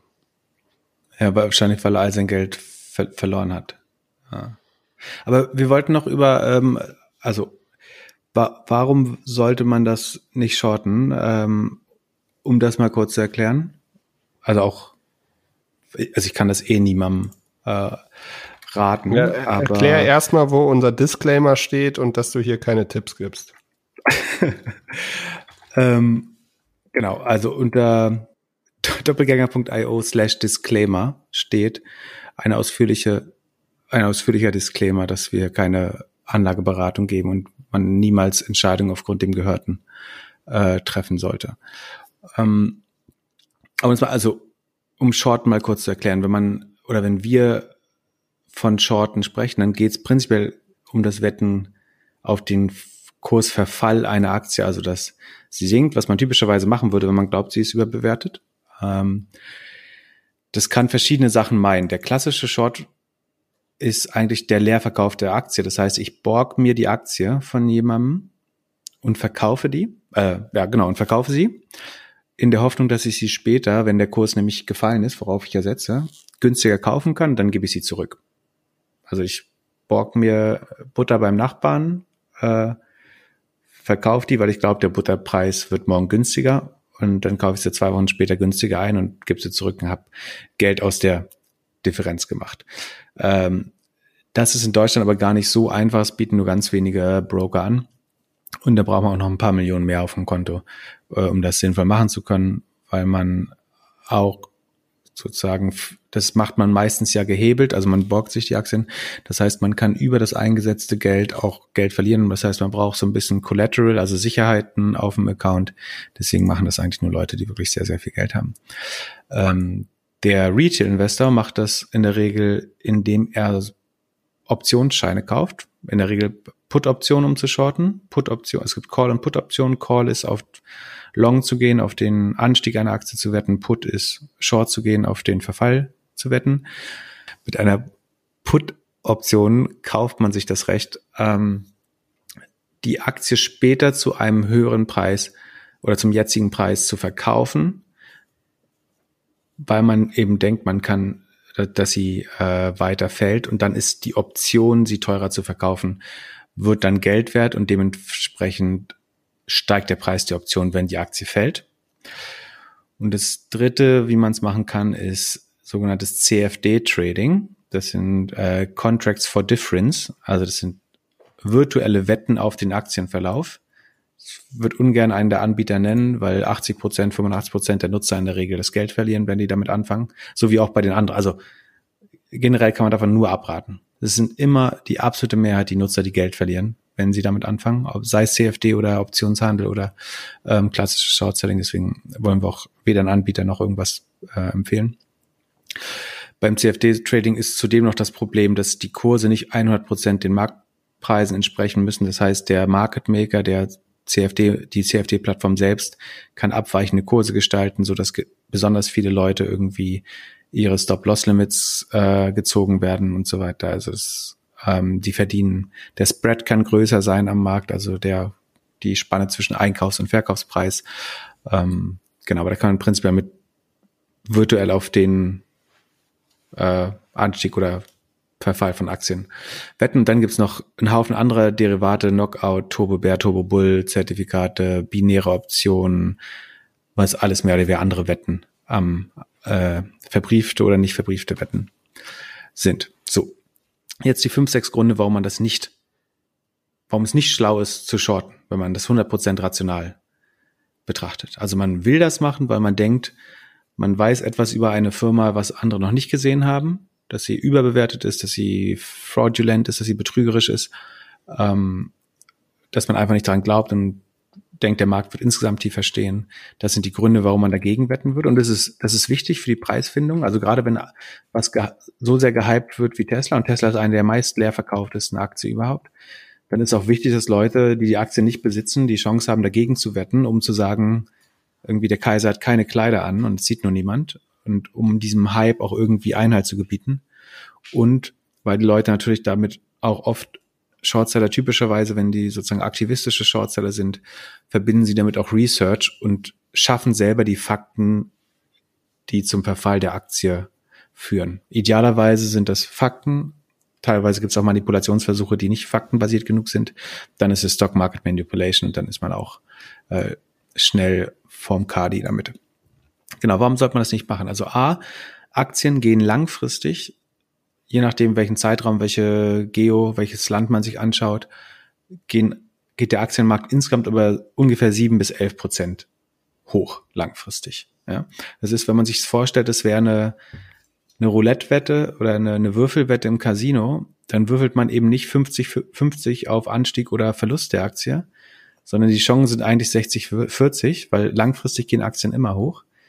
Das heißt, der Würfel ist in jedem Fall gezinkt und wenn man auf den Verfall setzt, steht man rein statistisch schlechter da. Weil langfristig, nicht, nicht alle Aktien, aber im Schnitt, der Durchschnitt der Aktien geht langfristig hoch und man hat sagen, immer schlechtere Karten, wenn man auf den Verfall setzt, während wenn man einfach nur ein breit gestreutes Aktienportfolio kauft und das oder ein ETF kauft und das lange hält, man relativ gute Chancen hat, damit Vermögen aufzubauen über die Zeit. Das zweite Problem ist, dass auch wie im Casino, wenn beim Roulette die Null fällt, gewinnt immer nur die Bank. Ähm, und auch das ist eigentlich bei Optionen so, dass du immer den, den Spread, also diese Spanne zwischen Geld- und Briefkurs äh, bezahlst. Du bezahlst die Leihgebühren, wenn du die Aktien leist für einen, für einen echten Short.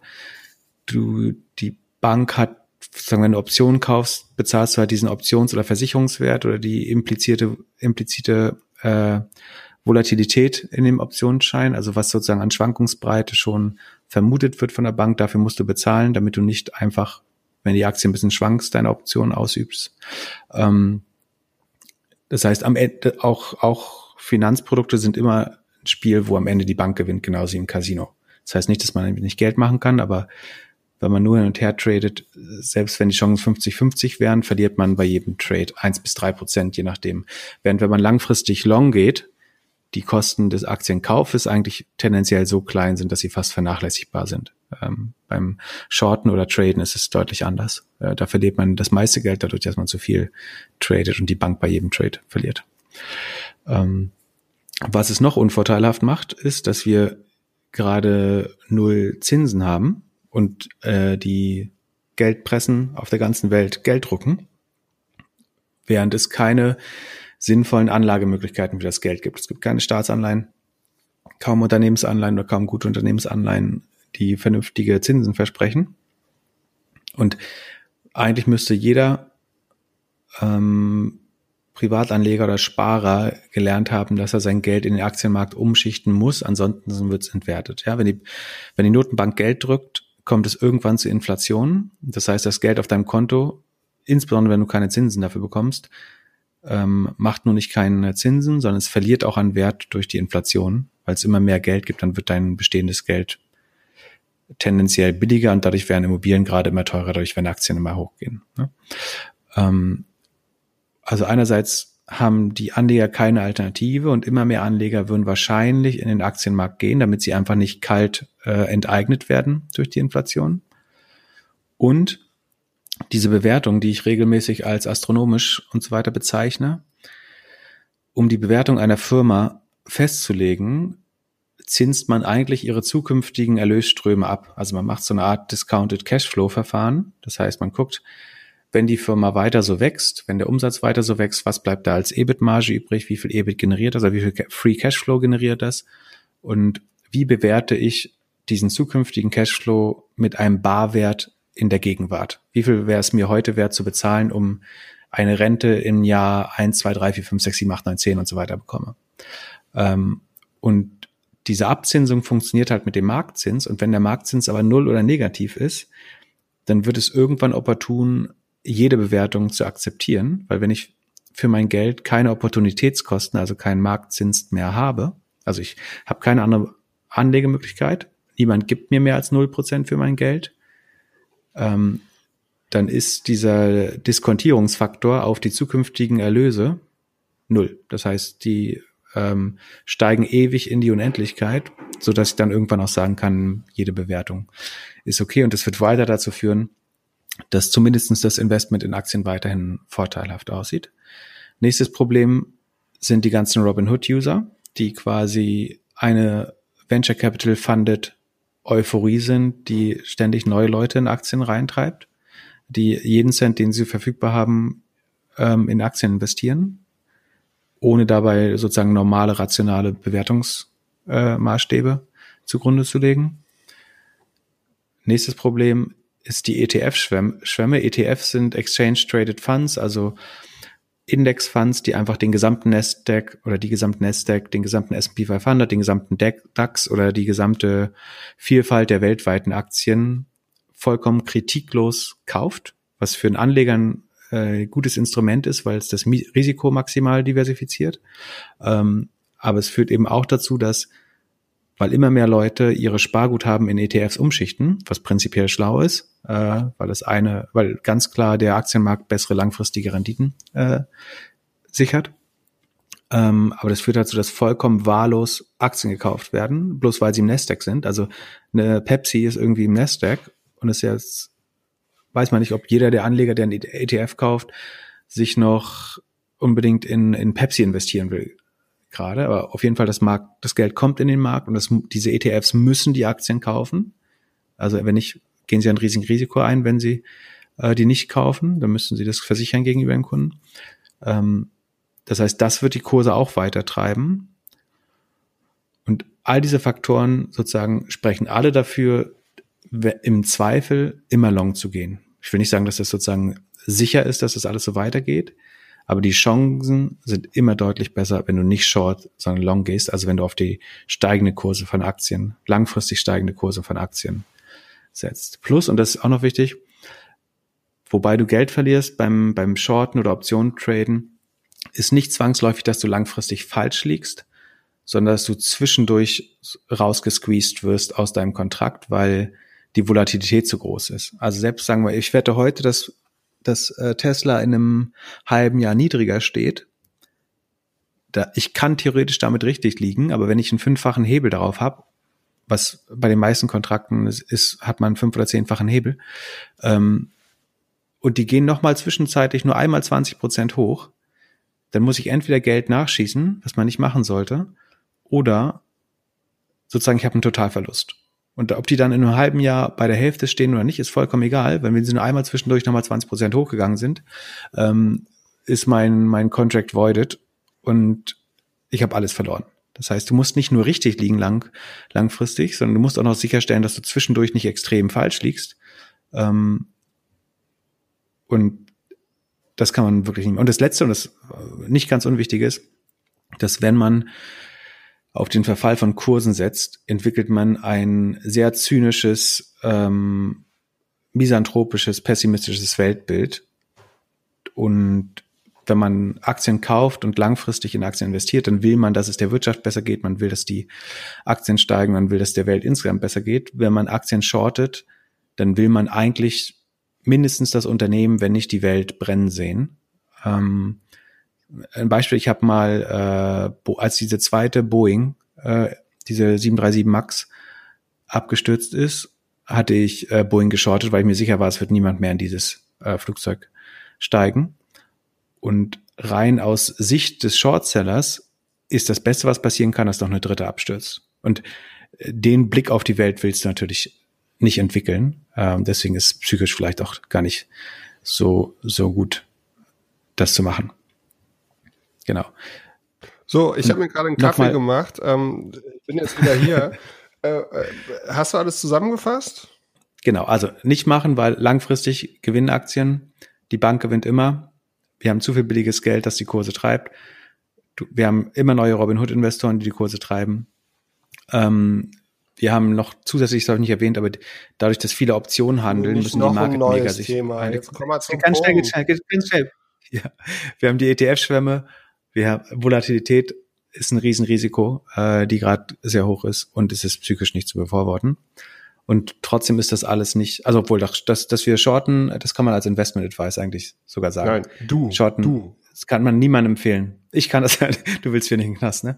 Ähm, ich habe davon eh keine Ahnung. Ich kann das jedem empfehlen, das nicht zu tun.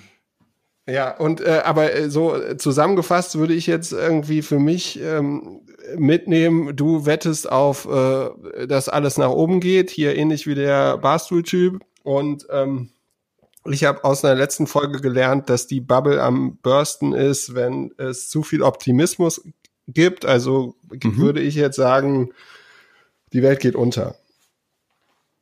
Ähm, also, ja. wenn selbst du, der Ultrapessimist, sagt, äh, es wird alles rosig, dann ist doch jetzt langsam echt alles vorbei. Ja, das machen wir vielleicht mal eine extra Folge. Aber prinzipiell ist es so, dass ich das, ein überwiegend Teil meines bescheidenen Vermögens sozusagen long in Tech-Aktien halte und das auch versuche so wenig wie möglich anzufassen. Ähm, und dass ich dann einen, einen kleinen Trading-Account habe, um meinen Spieltrieb und meinen äh, Besserwisser-Trieb zu befriedigen. Und somit gerate ich nicht in die Gefahr, sozusagen den, den wesentlichen Bestandteil meines Vermögens zu verspielen und kann trotzdem meine Meinung über Tesla dann trotzdem in diesem kleineren Account mal abbilden, um das sozusagen. Aber da können wir noch mal in Ruhe drüber reden. Gut, wie viel ist denn Spotify wert?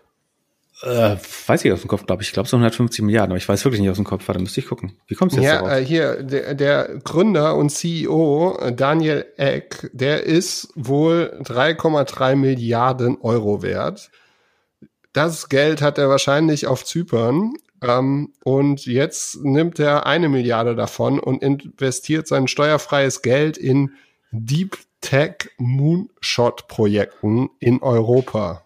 Äh, finde ich ganz, also wie viel Steuern spart man, wenn man in Zypern sein Geld liegen hat?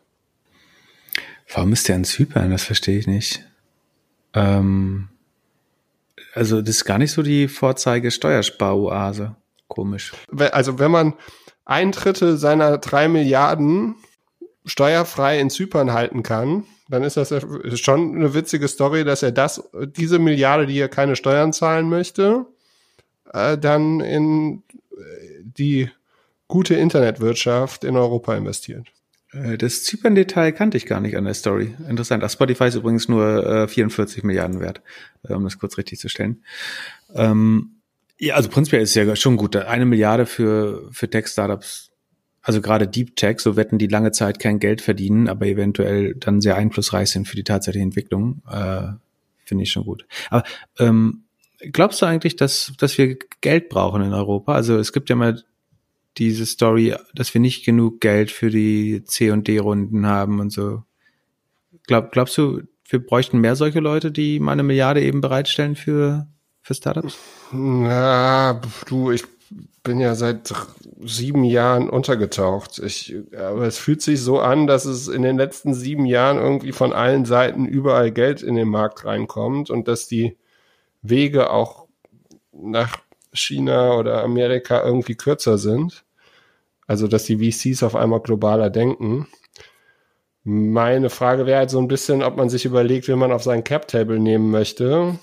Ähm, aber das scheint ja jedem egal zu sein. Und was der, ja, was halt hm?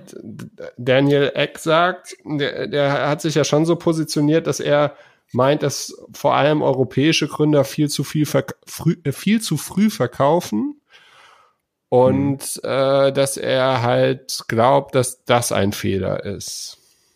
Ja, da, das würde ich 100% unterschreiben. Ähm, und ich glaube auch wirklich nicht, dass, äh, dass wirklich Geld fehlt. Also A ist Geld so opportunistisch und schnell wie nichts anderes. Also wenn irgendwie du eine Kursdifferenz zwischen zwei Währungen hast, die in Hongkong 0,1 Prozent günstiger ist, dann ist innerhalb von einer Millisekunde Geld da, um das zu arbitrieren. Und Venture Capital ist natürlich ein bisschen langsamer, aber wenn es hier 20 geile Unternehmen gäbe, dann hättest du ganz schnell die ganzen US-VCs auf der Matte. Also hast du ja auch, ne? Also wenn mal was, was wirklich Spannendes gegründet wird in den USA, dann sind ja, sind's ja auch oft die US-VCs, die sofort die, die C und D-Runden machen. Du, meinst du kannst natürlich sagen, du möchtest. Wenn in Europa genau. irgendwas Interessantes gegründet wird. Ja, genau, genau, genau.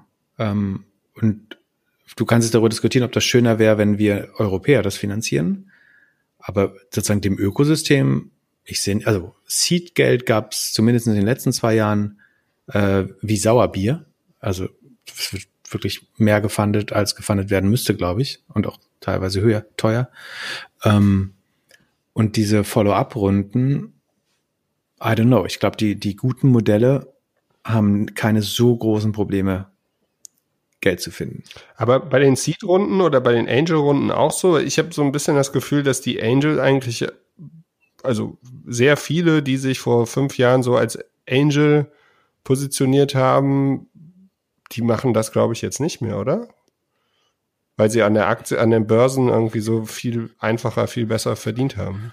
Ja, das mache ich so. Also ich würde weniger Geld in Angel Investing stecken, weil die Börsen bessere Profite versprechen. Genau. Also man macht das trotzdem halt aus irgendwelchen äh, irgendwie liebhaberischen oder moralischen Incentives, aber ähm, sozusagen rational würdest du dein Geld nicht als Angel anlegen, bis auf irgendwie zwei, drei Super Angels, die gute Renditen äh, schaffen. Aber also in der Angel- und Seed-Phase gibt's glaube ich, mehr als genug Geld, ne? weil auch immer mehr Leute aus dem Ökosystem rauskommen, irgendwie irgendwelche Ex-Zalando, Ex-HelloFresh, Ex-Delivery, was auch, die ganzen, sozusagen, da wurden ja viele Millionäre geschaffen, die das auch wieder in Startups stecken wollen.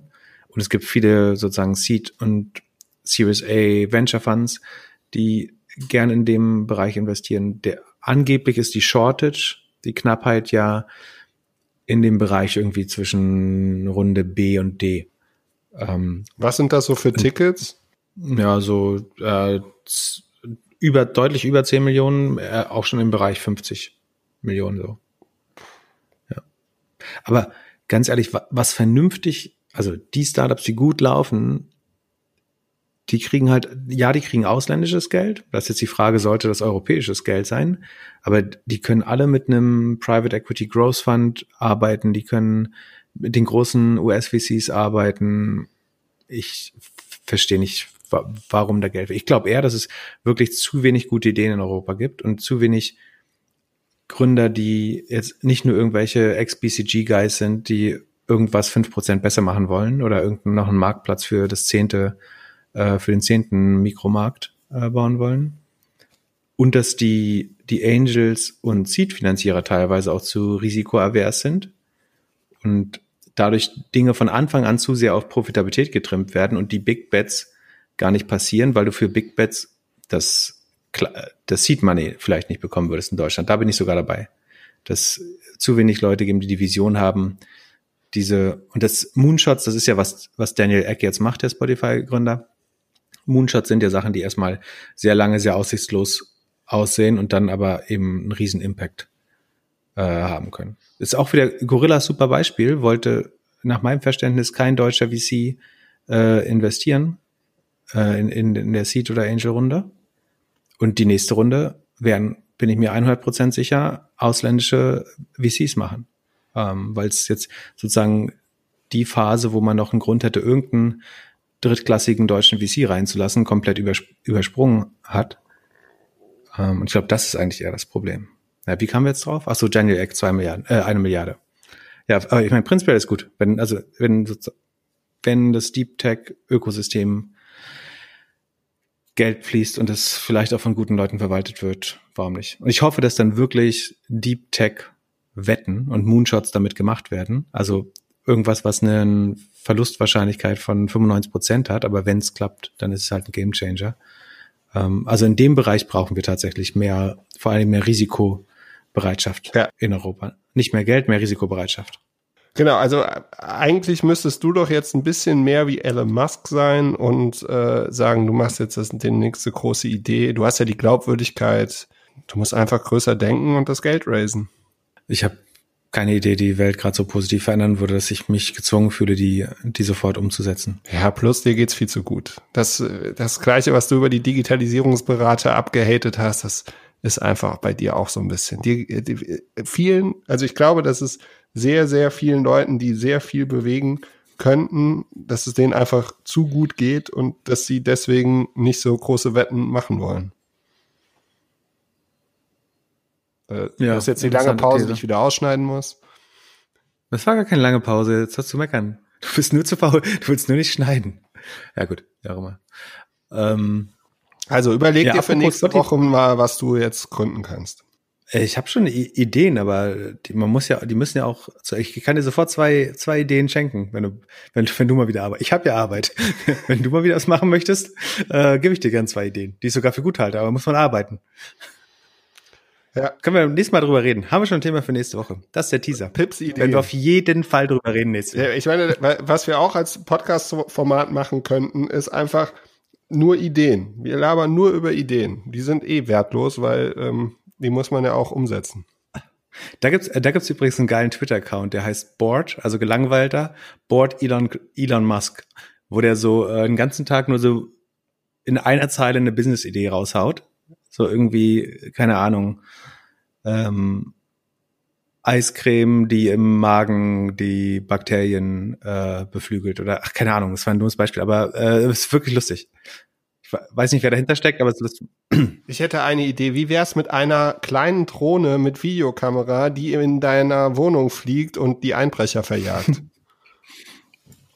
Du hast den Amazon Hardware Day gesehen, merkt man. Ja, also ich, weil es ist doch genial, wie Amazon es wieder schafft, mit einer Drohne eine PR-Story zu machen, über die wahrscheinlich jeder reden wird. Ja, aber ist das gute PR? Das ist ja so wie, dass sie den NSA-Chef äh, geheiert haben. Ich weiß nicht, also es, ich finde, die sind so ein bisschen unsensibel. Also man verortet die ja so ein bisschen sozusagen mit schlechtem Privacy-Empfinden und anderen Problemen und dann erst den so einen Ex-NSA-Executive zu heiern und dann ausgerechnet eine Drohne, die durch dein, nachdem man immer schon sagt, die lauschen zu sehr ins Zuhause und so weiter. Und dann bauen sie ausgerechnet so einem so einen Mini-Hubschrauber, der durch deine Wohnung fliegt und äh, dann alles aufnimmt und guckt, ob alles nach dem, also nach dem Rechten schaut und vielleicht, wenn du nachts schläfst, nochmal guckst, was du sonst noch so in der Wohnung. Ich weiß nicht. Das klingt so ein bisschen, als hätte Jeff Bezos Black Mirror geschaut äh, und daraus seine Produktstrategie gemacht. Ich find's Hast du Black Mirror geschaut eigentlich? Also ich find's genial, weil es, es wird jetzt wieder dunkel, die Leute haben Angst, die haben in Amerika eh sich die ganzen Waffen jetzt gekauft und verteidigen alles. Und das ist ja mit der Marke Ring, das checkt ja auch nicht jeder. Das Produkt ist irgendwie süß, es ist noch nicht mehr auf dem Markt. Äh, für mich ist das eine super coole PR-Nummer. Das ist viel größer als in der, äh, als in der Abbildung übrigens, ne? Die, die Abbildung äh, sieht kleiner aus, als es tatsächlich ist, glaube ich. Äh, das, ja. Du würdest dir das kaufen? Nee, auf, das keinen Fall, auf keinen Fall. Ich finde aber die PR-Nummer gut. Also ich habe meine so eine äh, DJI, so eine etwas größere kleine Drohne, habe ich mal in der Wohnung fliegen lassen. Ähm, sagen wir so, ist schon ein bisschen scary ähm, und ist auch laut, ne? Sau laut, ja. Und ähm, ich ja, ich, ob das jetzt wirklich was bringt, ich glaube, diese ganzen Smart Home Sachen, die sind immer ganz toll. Ähm, so äh, im Video, aber äh, tatsächlich stresst das Ding, glaube ich, mehr als dass es hilft, ähm, weil es halt auch immer irgendwie irgendwelche Fehler gibt. Also äh, wie oft wir hier schon telefoniert haben bei schlechter Internetverbindung und dann ähm, ja ist die Internetverbindung halt schlecht und die Drohne kann nicht richtig fliegen und so weiter. Und ja, ich glaube, dass das nicht so ganz ausgereift ist, aber die Story ist super. Super? Ja. Glaubst du wirklich, das ist positive PR für Amazon? Ja. Hast du Black Mirror geschaut? Nein. Also wirklich nicht? Nee, wann denn? Oh, dann, oh, oh, dann unbedingt empfehlen. Aber du weißt, was es ist. Äh, ja, irgendwas, nee. nachdem Amazon ihre Strategie auslegt. nee, also es ist auch eine Netflix-Serie, eine ich glaube, jede Folge ist eine Dystopie eigentlich. Also die beschreibt, wie die Welt, wenn Digitalisierung weiter so schief geht, aussehen könnte. Und nichts davon ist besonders schön. Man, ist, glaube ich, eine gute Background-Bildung, um, also ich finde, es zeichnet erstaunlich genau die potenziellen Gefahren von Social Media, Handy immer bei dir haben. Ähm, muss, muss, ich würde es wirklich sehr empfehlen zu schauen sollte, sollte man als, als guter Bürger und äh, Marketer sehen. Also Black Mirror verlinken wir auch auf, auf Netflix. Sind, gibt's glaube ich insgesamt schon drei Staffeln von. Ähm, alle extrem spannend. Sehr gut. Also ich verkünde hier schon mal nächste Woche ähm, keine Vorbereitung von mir, weil ich äh, jetzt die ganze Woche Netflix gucken muss.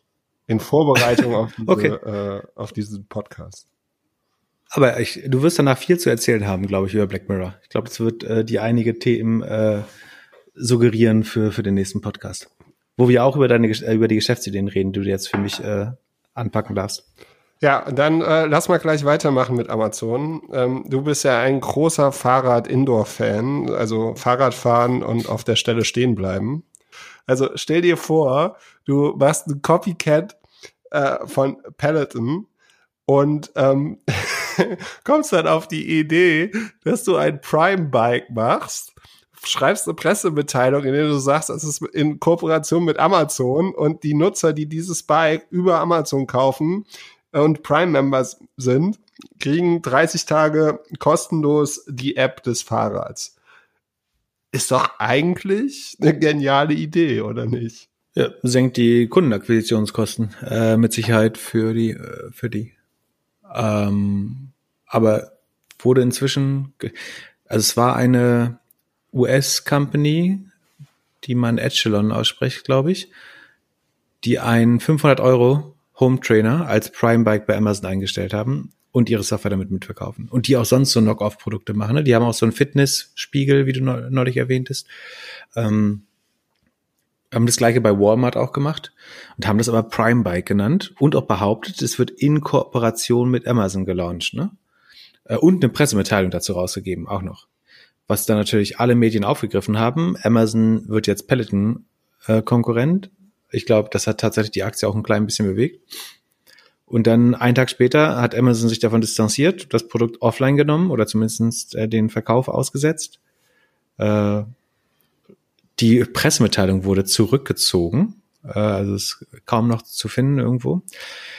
Und war auf jeden Fall ein riesen Hoax im Nachhinein. Aber ich meine, die, die Strategie ist spannend, weil Prime natürlich so generisch ist, dass du es nicht schützen kannst. Vielleicht in Zusammenhang mit Amazon, aber ähm, das auszunutzen und die, selbst wenn man nicht die P PR dazu macht, aber den Eindruck zu erwecken, dass Dinge eben Prime sind und damit Amazons Lieblingswahl, finde ich gar nicht so eine dumme Strategie. Hat jetzt aber insgesamt nicht so gut funktioniert. Ja. Nee, aber also äh, auf die Idee muss man erstmal kommen. Ja, und die Schussbe haben, um das dann auch äh, rauszubringen tatsächlich und sich einen Scheiß darum zu kehren. Ähm, ist ja jetzt nicht so gut. Aber es wird auf Walmart wird's weiterverkauft, da und aber unter einem anderen Namen. Ja, ich, also ja, das war auf jeden Fall, war, das war auf jeden Fall äh, News, die ich auch ohne äh, die ganzen Social Apps auf dem Telefon mitbekommen habe. Das war das ist echt Wahnsinn. Sonst, äh, was gab sonst noch? Ähm, wir, es gibt eine Podcast-Studie, Podigy, unser Podcast-Host aus Deutschland, hat eine Studie rausgebracht äh, in Partnerschaft mit Gold Media und da steht eigentlich drin, dass die Leute mehr Podcast hören.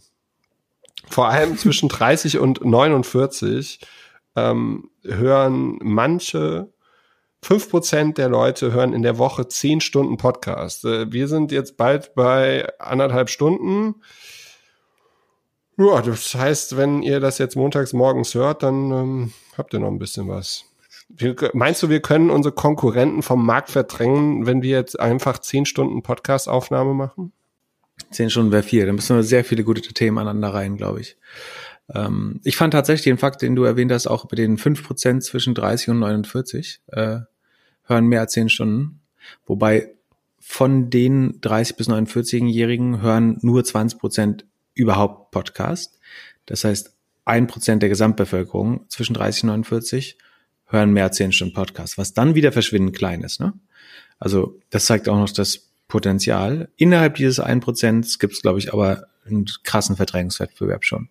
Weil es gibt eben nur so und so viel Podcast-Listening-Time pro Woche. Und es ist, glaube ich, sehr schwer, oder es wird zunehmend schwerer. Es gibt jeden Tag neue Angebote.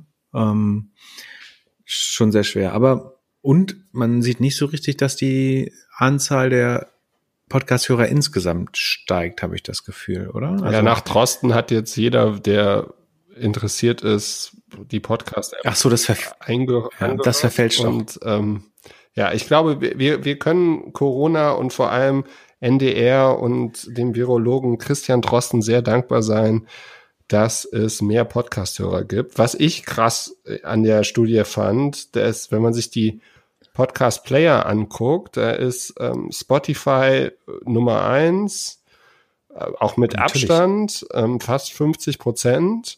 Dann kommt YouTube mit 28 Prozent und dann meine Überraschung und wahrscheinlich auch ein bisschen geschuldet an der NDR-Nummer, 20 Prozent ARD. Mediathek oder Audiothek. Ja, das ist fast noch niedrig. Das ist, glaube ich, auch die Hauptfrage. Also wie viel von dem Drosten-Effekt bleibt langfristig erhalten? für, für Podcasts. Und wie stehst du denn zu Werbung in Podcasts? Da gab es 38 Prozent der äh, Befragten und das waren 13.500 Leute per Stichprobe, die äh, sagen, dass die Werbung gar nicht stört. Mm, ja, ja, aber das ist also ich selber finde Werbung nervig. Es hat mich ehrlich gesagt noch nie davon abgehalten, Podcast zu hören. Aber ich glaube, langfristig wird es vielleicht schon ein Differenziator sein. Ich glaube, wenn du, ich meine, wenn du super Content hast, super Gäste hast, ähm, naja, weiß schon. Ähm, wenn du super Gäste hast, dann kannst du auch Werbung haben und die Leute sind bereit, das zu akzeptieren. Ich finde für mich die User Experience ohne Werbung trotzdem besser. Ähm, mich nervt die Werbung nicht mehr, weil ich sie ja eh vorspule, aber das Vorspulen nervt mich. Ähm, was ich aber spannend fand, ist, du hast ja gesagt, die Akzeptanz ist relativ hoch, aber die Akzeptanz für den Störer, also vom Host eingelesen in der Mitte des Podcasts, da finden es 79 Prozent nicht gut. Also sagen, es stört oder es stört sehr. Das ist schon, also die, die Frage ist relativ generisch, stört sie Werbung ja, nein, und darauf gibt es eine relativ gute Antwort. Ähm, dann wird nochmal differenzierter, differenzierter gefragt, der Pre-Roll ähm, am Ende, äh, der, der Mid-Roll-Störer im äh, Content wird schon als sehr unangenehm wahrgenommen und das ist ja ein Großteil der, der Werbung, die man dann, dann doch hört. Also, ja. Aber ich glaube, ich glaube schon, dass das niemand abhält davon. Also niemand hat gesagt, so, weil die Werbung haben, höre ich den jetzt nicht mehr. Und trotzdem finde ich, ähm, ich meine, wir machen das einerseits wegen der Listener Experience nicht, wie ich von dir gelernt habe, aber auch, äh, weil wir uns nicht, weil wir es nicht vorlesen wollen, oder? So, also wir machen keine Werbung. Ähm, man kann uns natürlich Wein schenken, schicken. Die Adresse ist in den Show Notes. Was wir gelernt haben, auch wenn wir keine Werbung gemacht haben, ist, dass wenn wir den Disclaimer vorlesen, dass wir dann auf jeden Fall einen Drop sehen. Also die Leute spulen vor. Das gleiche wird bei Werbung auch sein. Und ja, mal gucken, wie sich der Markt weiterentwickelt. Wenn ihr bis hierhin gehört habt, sind wir euch auf jeden Fall sehr dankbar, dass wir zwei von euren zehn Stunden, die ihr diese Woche Podcast hört, euch für uns entschieden habt. Und ähm, ja, danke dafür nochmal. Eine Frage kam rein, was äh, denn passieren muss, damit die Tech-Firmen mal wirklich reguliert werden. Also gibt es Szenarien äh, wie eine Zerschlagung, eine Besteuerung oder Auflagen oder ist irgendwas anderes denkbar, damit der Höhenflug der Tech-Firmen ein bisschen gebremst wird? Das ist eher ein Thema für dich, Pip. Erzähl doch mal, was glaubst du, was sollte passieren, was wird passieren? Meine Meinung ganz kurz, ich glaube, es passiert gar nichts. Ähm, ja, ich glaube, die Frage zieht jetzt ein bisschen darauf ab, was mit der Börse, also was passiert mit der Nasdaq, wenn, also ist die re potenzielle Regulierung eine Gefahr für die Tech-Plattform und die Nasdaq? Und dann das andere, so wie du es vorgelesen hast. Also man muss das einmal mit Ja beantworten, weil auf dem Papier der Nasdaq Composite besteht inzwischen, oder der Nasdaq 100 besteht inzwischen aus 42 Prozent GAFAM. Ähm, also Apple, Microsoft, Amazon, Alphabet und Facebook sind 42 Prozent des gesamten Nasdaqs und auch relativ stark im S&P 500 und auch im MSCI World, also dem breitesten Index vertreten. Das heißt, wenn Tech platzt, platzt jeder große Index äh, außer der DAX vielleicht, weil wir kein Tech haben in Deutschland. ähm, naja, aber gar nicht so lustig. Ähm, das heißt, potenziell, wenn Regulierung diese Unternehmen beeinflussen würde, dann hätte das riesige auf, äh, Einflüsse auf die sozusagen die Entwicklung der Aktienkurse weltweit. Aber, und äh, da gebe ich dir recht, äh, damit ist nichts zu rechnen. Also es wächst so ein bisschen die wettbewerbsrechtliche, ähm, das wettbewerbsrechtliche Interesse für, für die Unternehmen. Also wir haben jetzt nach zehn Jahren das erste Mal äh, in USA endlich ein Search Antitrust Case gegen Google. Das ist reichlich verspätet. Das liegt ein bisschen daran, dass diese die äh, SEC, FTC und so diese ganzen alle Unternehmen, die kleinen oder alle Behörden, die Kleinanleger und Consumer schützen USA sind, strategisch underfunded. Das heißt, sie kriegen mit Absicht jedes Jahr weniger Geld, um immer mehr Verstöße zu ahnden. Ähm, das heißt, es geht immer mehr durch, weil man einfach nicht genug Mitarbeiter hat, um sich dagegen zu wehren oder die Rechte zu verteidigen. Ähm, genau, also wir sehen mehr dieser Cases, dass die wirklich die Tech-Unternehmen regulieren können, halte ich für unheimlich schwer, ehrlich gesagt. Äh, ich erhoffe mir keine guten Ergebnisse von dem US-Verfahren. Ich bin einigermaßen zufrieden mit dem, was in der EU passiert ist. Ähm, dass es sozusagen die Feststellung des Marktmachtmissbrauchs gibt, ist sehr gut. Die Strafe ist in jedem Fall viel zu niedrig, weil allein der Fakt, dass Google diesen Marktmachtmissbrauch fortsetzt, sagt eigentlich, dass und, und auf weitere, also vor allen Dingen auf weitere Bereiche wie, also es geht um den Marktmachtmissbrauch im Shopping-Bereich und der wird ja ausgedehnt auf Travel, auf Fernwohnungen, auf jetzt Google Finance und whatever. Ähm, das spricht nicht dafür, dass es irgendeine abschreckende Wirkung dieser Strafen gibt. Ähm, und es sagt eigentlich schon, dass die, die Regulierung oder auch nur die, das Enforcement der bestehenden Gesetze da irgendeinen Einfluss hätte, sondern Fakt ist, der fortgesetzte Missbrauch ist profitabler als das Abstellen des Missbrauchs. Das heißt, man nimmt lieber die, die Strafe in Kauf und macht so weiter, wie es ist. Was traurig ist, aber so ist nochmal. Plus, dass die Regulierung auch wirklich sehr schwer ist. Man muss die, die Mechanismen, um dann eine bessere Welt zu schaffen, so abstrakt machen, dass sie für die Zukunft gewappnet sind. Man muss sie auch so konkret machen, dass sie das Problem lösen können, was aus gesetzgeberischer Sicht wirklich unheimlich schwer ist oder aus Regulationssicht. Zerschlagung ist das, was tendenziell auch am einfachsten ist. Ich glaube, bei einem Amazon kann man sich das durchaus fragen, ob man die Geschäftsmodelle trennen will, vielleicht auch bei einem Facebook. Ich glaube, aber Facebook verwebt seine Produkte gerade mit Absicht so stark, dass sie irgendwann sagen können, wir können das nicht mehr trennen. Also wenn du auf dich auf Facebook oder Instagram oder WhatsApp einloggst, dann siehst du da immer so eine so eine Reihe von Icons, die dir eigentlich sagt, von Oculus bis Instagram bis WhatsApp über Facebook, das ist hier alles ein Produkt. Ähm, da gibt es keine Differenzierung mehr. Und ich glaube, sie versuchen es technisch unmöglich zu machen, das zu entspinnen und verweben ist daher noch mehr, als es vorher ist. Also irgendwie den, den Login, die Daten, alles soll so so einheitlich wie möglich aussehen, um zu sagen, wir sind eine Company. Deswegen steht es auch bei allem bei Facebook dran. Normalerweise wirst du ja an kein Produkt bei Facebook rankleben, weil es ist ja ein äh, unattraktiver Sticker eigentlich. Ist ja nicht, dass jemand Instagram geil findet, weil er jetzt bei Facebook unten dran steht. Äh, das ist eher ein Negativsignal. Der einzige Grund, warum du das machst, ist, damit man später sagen kann, das gehört alles zusammen, das kann man nicht äh, entspinnen wieder. Naja, also ich halte das für, für sehr, sehr, sehr schwer. Den, und, also wie gesagt, die, du hast Trump, der ein großes Interesse daran hat, dass zumindest Facebook nicht angefasst wird oder es vielleicht sogar äh, befördert. Du hast das Problem, dass die Tech-Konzerne die größten Lobbying-Spender, ich würde behaupten, die, ohne es jetzt recherchiert zu haben, aber die, die vier großen Tech-Konzerne geben mit Sicherheit wenn nicht einzeln, dann auf jeden Fall zusammen mehr aus als die, die Rüstungsindustrie, die jede andere Industrie, um es einfach zu machen. Google allein gibt mehr aus als irgendwie Northrop Grumman oder Raytheon, also die typischen Top-Lobby-Spender, die Rüstungskonzerne und Philip Morris und so weiter. Das sind inzwischen nicht mehr die Hauptlobbyisten. Die Hauptlobbyisten sind die Tech-Konzerne.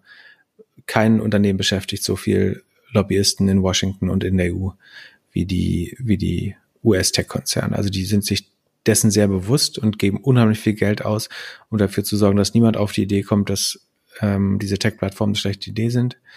Die Regierungsbehörden, die sich dem entgegenstellen sollten oder das verfolgen müssen, sind strategisch underfunded. Die haben keine Mittel, keine Waffengleichheit. Ich war ja mal bei diesem äh, Berufungsverfahren also als diese Rekordstrafe im Shoppingverfahren, wo wir mit Ladenzeile mitgekämpft haben, verkündet wurde, hat Google natürlich sofort Berufung eingelegt, weil bei 2,4 oder 2,6 Milliarden, was das ist, da lohnt es sich immer noch mal 50 Millionen Anwälte zu stecken, um das um vielleicht, wenn du es damit vielleicht um 500 Millionen drücken kannst. Ähm, und da sitzt du im Gerichtssaal, wo auf einer Seite, also Gefühl ist nur meine Wahrnehmung, ich will mir jetzt kein Urteil über Juristen anmaßen, ne? aber sozusagen die Leute, die das Urteil der Europäischen Union verzeichnen, sind gefühlt Mario Basler und zehn Jungs aus der F-Jugend und die spielen gegen eine All-Stars-Auswahl, die sich Google gekauft hat von Real Madrid und FC Barcelona. So fühlt sich ein, ein Wettbewerbsverfahren vor Gericht an. Und allein deswegen wird es sehr, sehr schwer, gerade in den USA, da überhaupt was durchzubekommen. Äh, zu bekommen. Regulierung ist immer zu langsam und ineffektiv, äh, was, was Tech angeht. Ich glaube, Politik und Regulierung kann da einfach nicht mithalten, weil die, die Firmen können so schnell neue Lösungen finden, die das Gleiche erreichen. Unheimlich große Herausforderung. Am ehesten glaube ich, dass wenn irgendwas dieses Problem löst, haben wir mehr Regulierung von Apple zu erwarten als von der EU oder den USA. Weil das die größte Gefahr für Google und Facebook ist im Moment, glaube ich, dass die 600 reichsten Millionen, äh, die 600 Millionen reichsten Menschen der Welt ähm, sozusagen von Apple tatsächlich vor Facebook und Google geschützt werden. Und das hat einen riesen Impact auf Google und Facebooks Geschäftsmodell. Und das sehen wir ja jetzt schon so fortschrittsweise, dass mit äh, iOS 14 die, die Daten besser bewahrt werden. Und der der, der letzte Move, den Apple machen könnte, ist, dass sie halt das machen, was vielleicht aus Regulierungssicht total spannend wäre, dass sie sagen, we put the privacy back into the hands of our users. Und wir sagen, deine Daten, deine Google-Daten, deine Facebook-Daten werden jetzt in deinem Handy gespeichert, also lokal oder zumindest innerhalb deines Reichs als Nutzer. Und wenn du Google wenn du eine Google-Suche machst, dann muss Google dein Handy fragen, ob sie deine vorherigen Suchen und deine Nutzerdaten nutzen dürfen, um dein jetziges Ergebnis zu verbessern. Also du gibst den Nutzern wirklich die Macht oder die, die Herrschaft über ihre Daten zurück. Das wird ein Gerät gespeichert oder zumindest encrypted. Und jede Plattform darf das nur noch für bestimmte Use Cases, die ich einzeln freigebe. Also ich kann irgendwie für die Session oder für einen Monat Google meine Daten wieder zurückgeben und sagen, ihr dürft die nutzen. Ihr dürft sie nicht bei euch speichern, aber ihr dürft sie sozusagen, ihr dürft die Daten, die auf meinem Handy sind, nutzen, um das Suchergebnis zu verbessern. Ähm, aber ich kann auch, wenn eine neue Suchmaschine rauskommt, also wenn ich DuckDuckGo ausprobiere, können die eine Import-Feature haben und sagen, dürfen wir nicht auf deine Google-Suchhistorie zugreifen, damit wir dich besser verstehen und bessere Ergebnisse machen. Das ist, glaube ich, eigentlich was sozusagen aus Datensicht das Spannendste wäre. Und theoretisch befürchte ich fast, Apple könnte das besser durchsetzen als die, die Staaten gerade. Und es würde den, dem Nutzer wieder die Herrschaft über seine Daten geben. Das ist spannend, glaube ich. Aber es würde das Geschäftsmodell von Facebook und Google komplett kaputt machen. Also ich, ich glaube, dass Apple innerhalb der nächsten zwei Jahre irgendein Produkt, was so ein Apple Vault, also ein Tresor ist, in dem ich meine Daten speichere und dass jede App fragen muss, ob sie Zugriff zu den Daten, die ich in der App generiert habe, wieder bekommen kann oder nicht, während die Daten immer. Das ist technisch natürlich nicht ganz einfach, aber es ist möglich, glaube ich. Aber sozusagen deine eigenen Daten sind on-premise. Du kannst sie anderen Apps zur Verfügung stellen, wenn die eine Schnitt, also wenn die wissen, wie sie diese Daten interpretieren können. Das halte ich für wahrscheinlicher. Ich meine, es ist traurig, dass man da auf einen, Tech einen anderen Tech-Konzern setzt, aber ähm, und es passt auch total in das Apple-Narrativ, ne? Also, dass du wieder, wieder sagst, das ist hier das, Neu das neue 1984, äh, George Orwell. All, alle versuchen euch zu bespitzeln und wir geben euch die Herrschaft über eure Daten zurück. Wir sind das einzig sichere Handy. Ähm, und dann ist die Wahl, ob du ein Android oder ein Apple kaufst, ob du dich sozusagen von der Datenhoheit her vergewaltigen lassen möchtest oder Herr deiner Daten bist. Was eine krasse Selling Proposition ist. Also Hast du The Intention Economy gelesen? Kennst du das Buch? Intention? Ja. Nee, erklär mal. Äh, Schicke ich dir nachher mal. Ich glaube, das ist ein Buch von 2012, der darüber spricht, dass die Nutzer wieder Herr ihrer Daten werden. Ähm, ich kann das auch nur so wiedergeben, weil mir das mal irgendjemand 2014 in die Hand gedrückt hat und gesagt hat, das ist die Zukunft, das muss ich lesen. Und seitdem steht sie im Schrank. Ich würde dir jetzt aufgeben, dass du das mal liest. Ja, ich, ich schicke dir nachher den Link. Ich tue, die, tue den Link in die Show Notes. Ähm, vielleicht hat es ja irgendein Hörer gelesen und kann uns darüber in einem Tweet irgendwie erklären, was da drin steht. Ja, ich finde es auch einigermaßen offensichtlich, oder? Also ich meine, das ist ja, ja die einzige Möglichkeit, wie du wie das irgendwie fixen kannst, dass du sagst, niemand darf mehr Daten über dich halten. Und sozusagen der Einzige, der seine Daten ähm, ver, verwirtschaftlichen darf oder vermarkten darf, ist der, der Nutzer selber. Und dann wird es auf einmal halt Systeme geben, wo dir Apps Geld geben, damit sie überhaupt wieder mit deinen Daten arbeiten können, weil sie wissen, dass das ihren, ihr Lifetime Value oder ihre Session Conversion steigert. Ähm, du musst den Nutzern das, das zurückgeben. Die Frage, sozusagen, ist die Frage, wie gut man das technisch hinbekommt, aber ich glaube, das ist der einzige Weg, den, den man gehen kann. Und also, du kannst auch überlegen, ob du eine Steuer auf Datenhaltung machst. Das würde dazu führen, dass man zumindest nicht unnötig viele private Daten speicherst. Aber eigentlich finde ich das, was ich vorher gesagt habe, besser als die Datensteuer. Aber ich, ich nehme auch das andere, solange es irgendwie einen Riegel gibt, der dem vorgeschoben wird.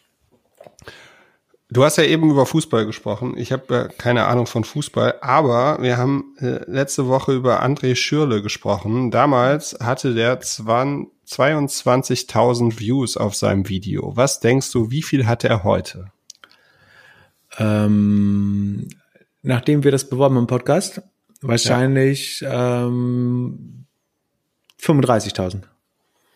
312.000. Das waren alles unsere Hörer? Nur, nur ein Bruchteil, nein. Also ich glaube, die, der Algo, wie du so schön gesagt hast, der YouTube-Algorithmus wurde gefüttert. Ähm, wahrscheinlich von Joko, André und äh, den anderen Freunden von denen. Ähm, und ja, das, äh, ich hatte ja mit einem User gesagt, ihn gefragt, ob er 500.000 schafft bis Ende der Woche, aber ich finde 312.000 für ein Video, das irgendwie anderthalb Stunden lang ist, nicht so schlecht. Wie lang, wie lang ist bei YouTube überhaupt? Ein View heißt, der Nutzer hat das für wie lange geguckt? Habe ich mich auch gerade gefragt. Weiß nicht, ich kenne mich mit YouTube wirklich extrem wenig aus. Vielleicht wäre das mal eine Challenge. Ich wurde schon gefragt, ob, ob ich nämlich mal dir eine Challenge geben könnte. Nee, nee, andersrum. Wir brauchen mal eine neue Challenge. Moment. Wir brauchen, eine neue, wir, wir brauchen eine neue Challenge für dich eigentlich mal. Du kannst mal überlegen, nächstes, also kannst einen Vorschlag machen. Wenn mir der nicht gefällt, suche ich was anderes aus. So, wir haben mal überlegt App Store SEO.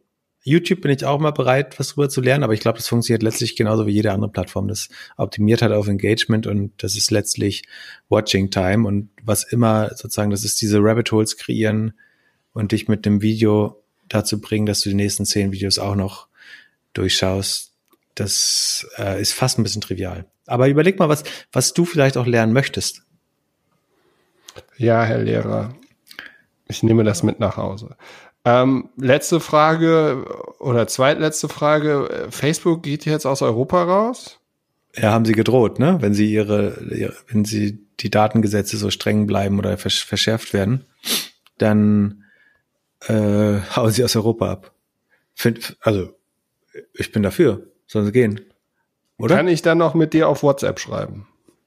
Nee, aber ist ja auch egal. Machen wir halt auf Telegram. Also, was, lass mal wirklich durchgehen. Was ist der Worst Case? Facebook verlässt, also sperrt sich für eu europäische Nutzer. Wir verlieren WhatsApp. Wenn unsere Eltern WhatsApp gelernt haben, dann lernen die auch noch Telegram. Das ist nicht so viel schwerer. Oder Signal oder was auch immer es da noch gibt. Da wird es ganz schnell neue geile Messenger geben. Keine Sorge. Ähm, die auf Facebook kann ich sozusagen, solange es Twitter gibt, kann ich auf Twitter, äh, kann ich, sorry, kann ich auf Facebook wahrscheinlich verzichten. Ist nicht geil, bin ich aber bereit für. Ähm, dann Instagram kann ich sofort darauf verzichten. Ist nice to have. Äh, letztlich spare ich Zeit und äh, reg mich weniger über irgendwelche andere Leute auf und ärgere mich hinterher, dass ich überhaupt angefasst habe. Ähm, also David deutlich besser, seitdem ich diese ganzen Apps äh, auf dem Telefon. Aber das ist das ist ja was ich sage. Wenn Facebook Europa verlässt, ist ein net positive für die gesamte Gesellschaft. Plus die Zahlen. Ich also normalerweise als Unternehmen droht man damit, wenn man Arbeitsplätze schafft oder Steuern zahlt, dann ist es ein, äh, eine relevante Drohung, dass man sagt, ich hau jetzt ab, wenn ihr mir dumm kommt. Ey, aber die zahlen ja eh keine Steuern in der EU oder nur nur marginal. Und die Leute, die die feuern würden, können wir sofort alle wieder ein Unternehmen umbringen. Also Facebook beschäftigt niemanden, den wir nicht sofort bei einem Tech-Unternehmen innerhalb der EU wieder anstellen können. Das ist halt einfach überhaupt kein Schaden, wenn Facebook, also selbst wenn die ganz Irland kann meinetwegen aus der EU rausgehen mit, mit den ganzen, also was die an Steuer, die generieren 90 Prozent des Steuerschadens in der EU und kreieren zwei Prozent des, des äh, Bruttoinlandsprodukts der EU, brauchen wir nicht. Das, also entweder sollen die halt diese, diese Steuerlöcher stopfen oder meinetwegen kann ganz Irland gehen. Ich hab's so satt, diese Pressemitteilung zu lesen, dass irgendwie Airbnb, als sie nach Europa gekommen sind, wir haben uns für Dublin entschieden, weil es so ein Vivid Tech Hub ist und so viel äh, Potenzial und äh, so tolle Leute und so eine tolle Kultur hat. Bullshit. Ihr seid hingegangen, um eure Steuern von äh, 25 auf zwei Prozent zu drücken. Äh, ganz ehrlich, äh, das ist so eine leere Drohung von Facebook. Also was man viel sieht, ist, dass Konzerne jetzt so ihre, ihre User und Mitarbeiter so ein bisschen als Geiseln halten, um sie gegen die Politik einzusetzen. Weil natürlich, ähm, also bei, bei Uber hat man das sehr stark gesehen, ne? dass sie sagen, wir, wir stellen, in, wenn, wenn unsere, wenn wir unsere Fahrer anstellen müssen, dann hetzen wir eure Nutzer gegen euch auf, indem wir den Service mal fünf Tage ausmachen oder äh, ganz ausschalten. Und dann seht ihr schon, wie die Leute abkotzen, wenn es kein Uber mehr gibt. Aber ich, ich darf, ich finde, Politik, da, Politik darf es auf keinen Fall erpressen lassen. Ey, und wenn wir auf irgendwas verzichten können in Europa, dann ganz sicher auf Facebook. Und wie gesagt, wer eh keine Steuer, Steuergelder zahlt, kann, können alle gehen, können ihr, ihr Office zumachen in Hamburg. Die Leute kriegen wir alle wieder unter woanders. Sehe ich überhaupt keinen Schaden. Oder? Also. Ja, bin ich bei dir. Ich weiß jetzt nicht, ob du morgen wieder ein paar böse Anrufe bekommst oder äh, Nachrichten, aber ähm, ich glaube, ja, ich finde, die Leute sollten also äh, Steuern zahlen und bessere Produkte bauen, so. Ähm, aber das, ich bin gespannt, ob wir überhaupt, also ob wir noch mal miterleben, dass weltweit Firmen Steuern zahlen das ist immer so ein bisschen meine Frage. Es gab doch mal diesen, wie hieß der Holländer, der äh, in Davos sich so unbeliebt gemacht hat und meinte, we need to talk about Texas. Äh, ich weiß nicht, wie er heißt, aber ich kenne vor allem, das ist ja auch eine super alte Geschichte. Also ich glaube, es müssen noch viel mehr Leute sehen, da hast du vollkommen recht. Also man muss nur Double Irish Dutch Sandwich googeln, äh, dann, dann findet man das alles raus. Und das betrifft nicht, muss man auch mal sagen, es betrifft nicht nur Tech-Konzerne, sondern auch Deutsche Bank, Star, Starbucks, äh, Shell, BP, was auch immer. Ähm, das, betrifft es nicht alle, alle, die an der Börse sind? Ja, fast alle. Aber ich meine, du musst doch sehen, als CEO bist du verpflichtet, die Interessen deiner Shareholder wahrzunehmen. Das heißt, du bist fast verpflichtet, Steuerlöcher äh, wahrzunehmen. Also die, die wahren Schuldigen sind die Politiker in der EU, die das nicht einstimmig beschließen können, dass wir einen harmonisierten Steuersatz haben oder zumindest einen gewissen Mindeststeuersatz für Unternehmenssteuern, damit man eben nicht mehr so gegeneinander aus, ausgespielt wird. Ähm, ja. Aber so, äh, willst du noch irgendwas zu TikTok sagen? Ach so, Gibt's Gott. da irgendwas Neues? Oh, ich bin so leid. Ähm, äh, ich glaube nicht. Skip, skip, skip. Ich glaube, es gibt nichts egal. Neues. Weißt du, weißt du irgendwas über Quibi? Werden die jetzt verkauft? Äh, ja, da habe ich mich. Äh, Quibi, das ist ein ein YouTube für, nee, ein, ein Netflix für kurz fünf Minuten, zehn Minuten Quick Bites heißt, also ganz kurze Video-Pieces. Hatte ich mich in einem anderen Podcast bei OMR mal eingelassen, dass ich das für eine gute Wette halte ähm, Im Sinne von, nicht, dass es auf jeden Fall klappt, sondern im Sinne von, das ist halt 50-50 mindestens. Ähm, aber wenn es klappt, dann wird es sehr groß. Und wenn es nicht klappt, dein Geld kannst du ja nur einmal verlieren. Deswegen fand ich die Wette gut. Ähm, ich dachte, es passt gut zur Millennial-Bevölkerung. Ich glaube, es passt gut zu zum Pendeln, zum Aufmerksamkeit für kürzere Räume.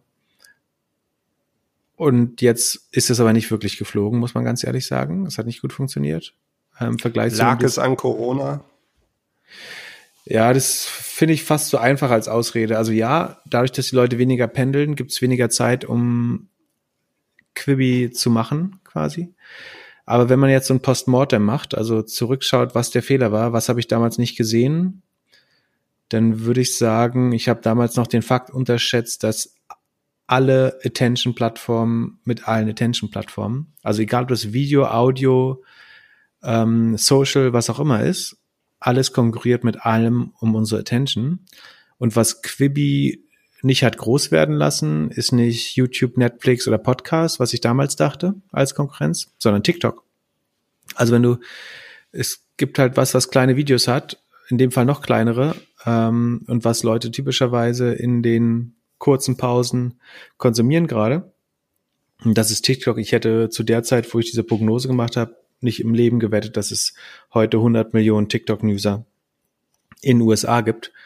Und wenn man weiß, wie viel, also wie addictive TikTok ist und wie viel Zeit das den Konsumenten klaut, ist im Nachhinein, im Nachhinein ist immer ein, alles einfach, aber dann ist im Nachhinein klingt es logisch, dass Quibi nicht gut funktionieren konnte. Habe ich damals anders gesehen, weil ich äh, dachte, es klaut, also ist das bessere Netflix für kürzere Momente, aber das noch bessere Netflix für noch kürzere Momente ist mit so viel Abstand und so deutlich TikTok. Äh, und das habe ich damals nicht gesehen und das war der Fehler in meiner Einschätzung. Und ach so, es wird, es wird äh, verkauft wird es nicht, aber das ist ja ein super Kandidat, um gespeckt zu werden. Also auch wenn das das kaufen würde, es ja niemand mehr, der irgendwie ein paar Gehirnzellen zusammen hat. Aber auf jeden Fall äh, kann man das noch von irgendeinem Spec kaufen lassen. Da gibt's. So, und wer, was für ein Spec? Was sind dann so andere Firmen, die da reingehen? Wie was? Äh, na, irgend so eine Vorratsgesellschaft, die das jetzt an die Börse bringt. Die sagt halt, Quibi ist als Story gerade noch gut genug, äh, um an die Börse zu gehen, was ich nicht glaube, ehrlich gesagt. Es wird selbst für ein Spec schwer. Wer, wer kauft, äh, ich sehe das echt nicht eigentlich. Ich glaube, es wird äh, also vielleicht verkaufen sie es für einen symbolischen Preis oder so. Ich glaube nicht, dass man viel damit noch anfangen kann, ehrlich gesagt. Bin gespannt, was, was daraus wird. Aber was wir jetzt diese Woche nicht besprochen haben, ist, dass natürlich wieder Dutzende Specs neu an die Börse gegangen sind. Also diese Special äh, Purpose Acquisition Companies. Ähm, Peter Thiel und Richard Branson haben für Südostasien einen neuen Spec gelauncht. Es gab zehn andere. Es wird besprochen, ob Nextdoor oder HIMS übernommen wird von einem, von einem Spec. Das Thema wird uns weiter verfolgen. Aber, achso, das haben wir, glaube ich, nicht klar genug betont. Diese ganze Nikola-Shitshow, die sind über einen Spec an die Börse gegangen. Ne? Also das sowas, was fast im Nachhinein offensichtlicher Fraud war, wie Nikola, das hat den Weg an die Börse über, über einen Spec gefunden. Und jede Company, die wir noch äh, sehen werden, die über einen Spec an die Börse geht, sollte man sich sehr, sehr, sehr genau anschauen. Apropos, äh, am 30. September, das müsste der Mittwoch sein, wird wahrscheinlich Palantir über das Direct Listing an die Börse gehen. Wenn die, die suchen einen Aktienpreis von 10 Dollar, das würde 23 Milliarden entsprechen, wo ich meinte, das ist Unfug. Ich würde behaupten, der Kurs müsste sich bei unter sieben Dollar, eigentlich unter sieben Dollar einfinden. Bin gespannt, ob ich falsch liege, ob es genug Idioten gibt, die es kaufen. Aber sozusagen meine Short-Term Prediction wäre Palantir IPO schafft es nicht 10 Dollar pro Share, also nicht die 23 Milliarden zu erwirtschaften, sondern geht eher in Richtung maximal 15 Milliarden. Ansonsten würde ich meinen Glauben verloren. Außerdem noch Preview auf die nächste Woche. Auch am 30. September hat Google seinen ähm, Hardware Day oder Investor Day. Da wird das neue Pixel 5 vorgestellt. Da ist schon relativ viel rauskommen, wie es aussehen wird. Das ist nicht viel geiler als das letzte. Das ist einfach eine richtig gute Kamera mit einem schlechten Telefon hinten dran, so wie immer bei Pixel, ähm, zu einem halbwegs fairen Preis. Es wird ein neuer Chromecast rauskommen. Achso, einen neuen Fire TV Stick bei Amazon gab es übrigens auch. Äh, das haben wir nicht erwähnt. Ja. Ist übrigens ein super äh, Lifehack ich habe in meinem Reiserucksack fast immer entweder einen Chromecast oder einen Amazon TV Stick, weil die Hotel-TVs so nerven. Und eine, also so, sollte ich im Hotel sozusagen abends noch Zeit haben, stecke ich den immer ins Hotelfernseher rein und äh, verbinde dann sofort Netflix oder irgendwas anderes, was man benutzen kann damit, um diese schlechten Interfaces von den Hotel-TVs äh, zu übergehen, kann ich sehr empfehlen. Außer dass man fast immer den Stick da drin vergisst, leider. Äh, da kann ich noch keinen Trick für. leider war. Ähm, genau. Achso, und die Tesla Delivery Numbers, also wie viele Autos die verkauft haben, die kommen wahrscheinlich auch schon am Donnerstag oder Freitag. Hast nächsten. du die schon vorbereitet für uns? Du hast ja eben so schön erzählt, dass du nee, das, das machen, schon abgreifen kannst. Nee, das machen total engagierte Shortseller äh, für, für uns und das gibt's alles schon öffentlich. So, aber das ist so ein bisschen der, der Ausblick. äh, auf die Woche. Sehr gut. Und wir reden noch über deine über dein neues, deine neue Hausaufgabe nächstes Mal, damit es nicht rausgeschnitten wird.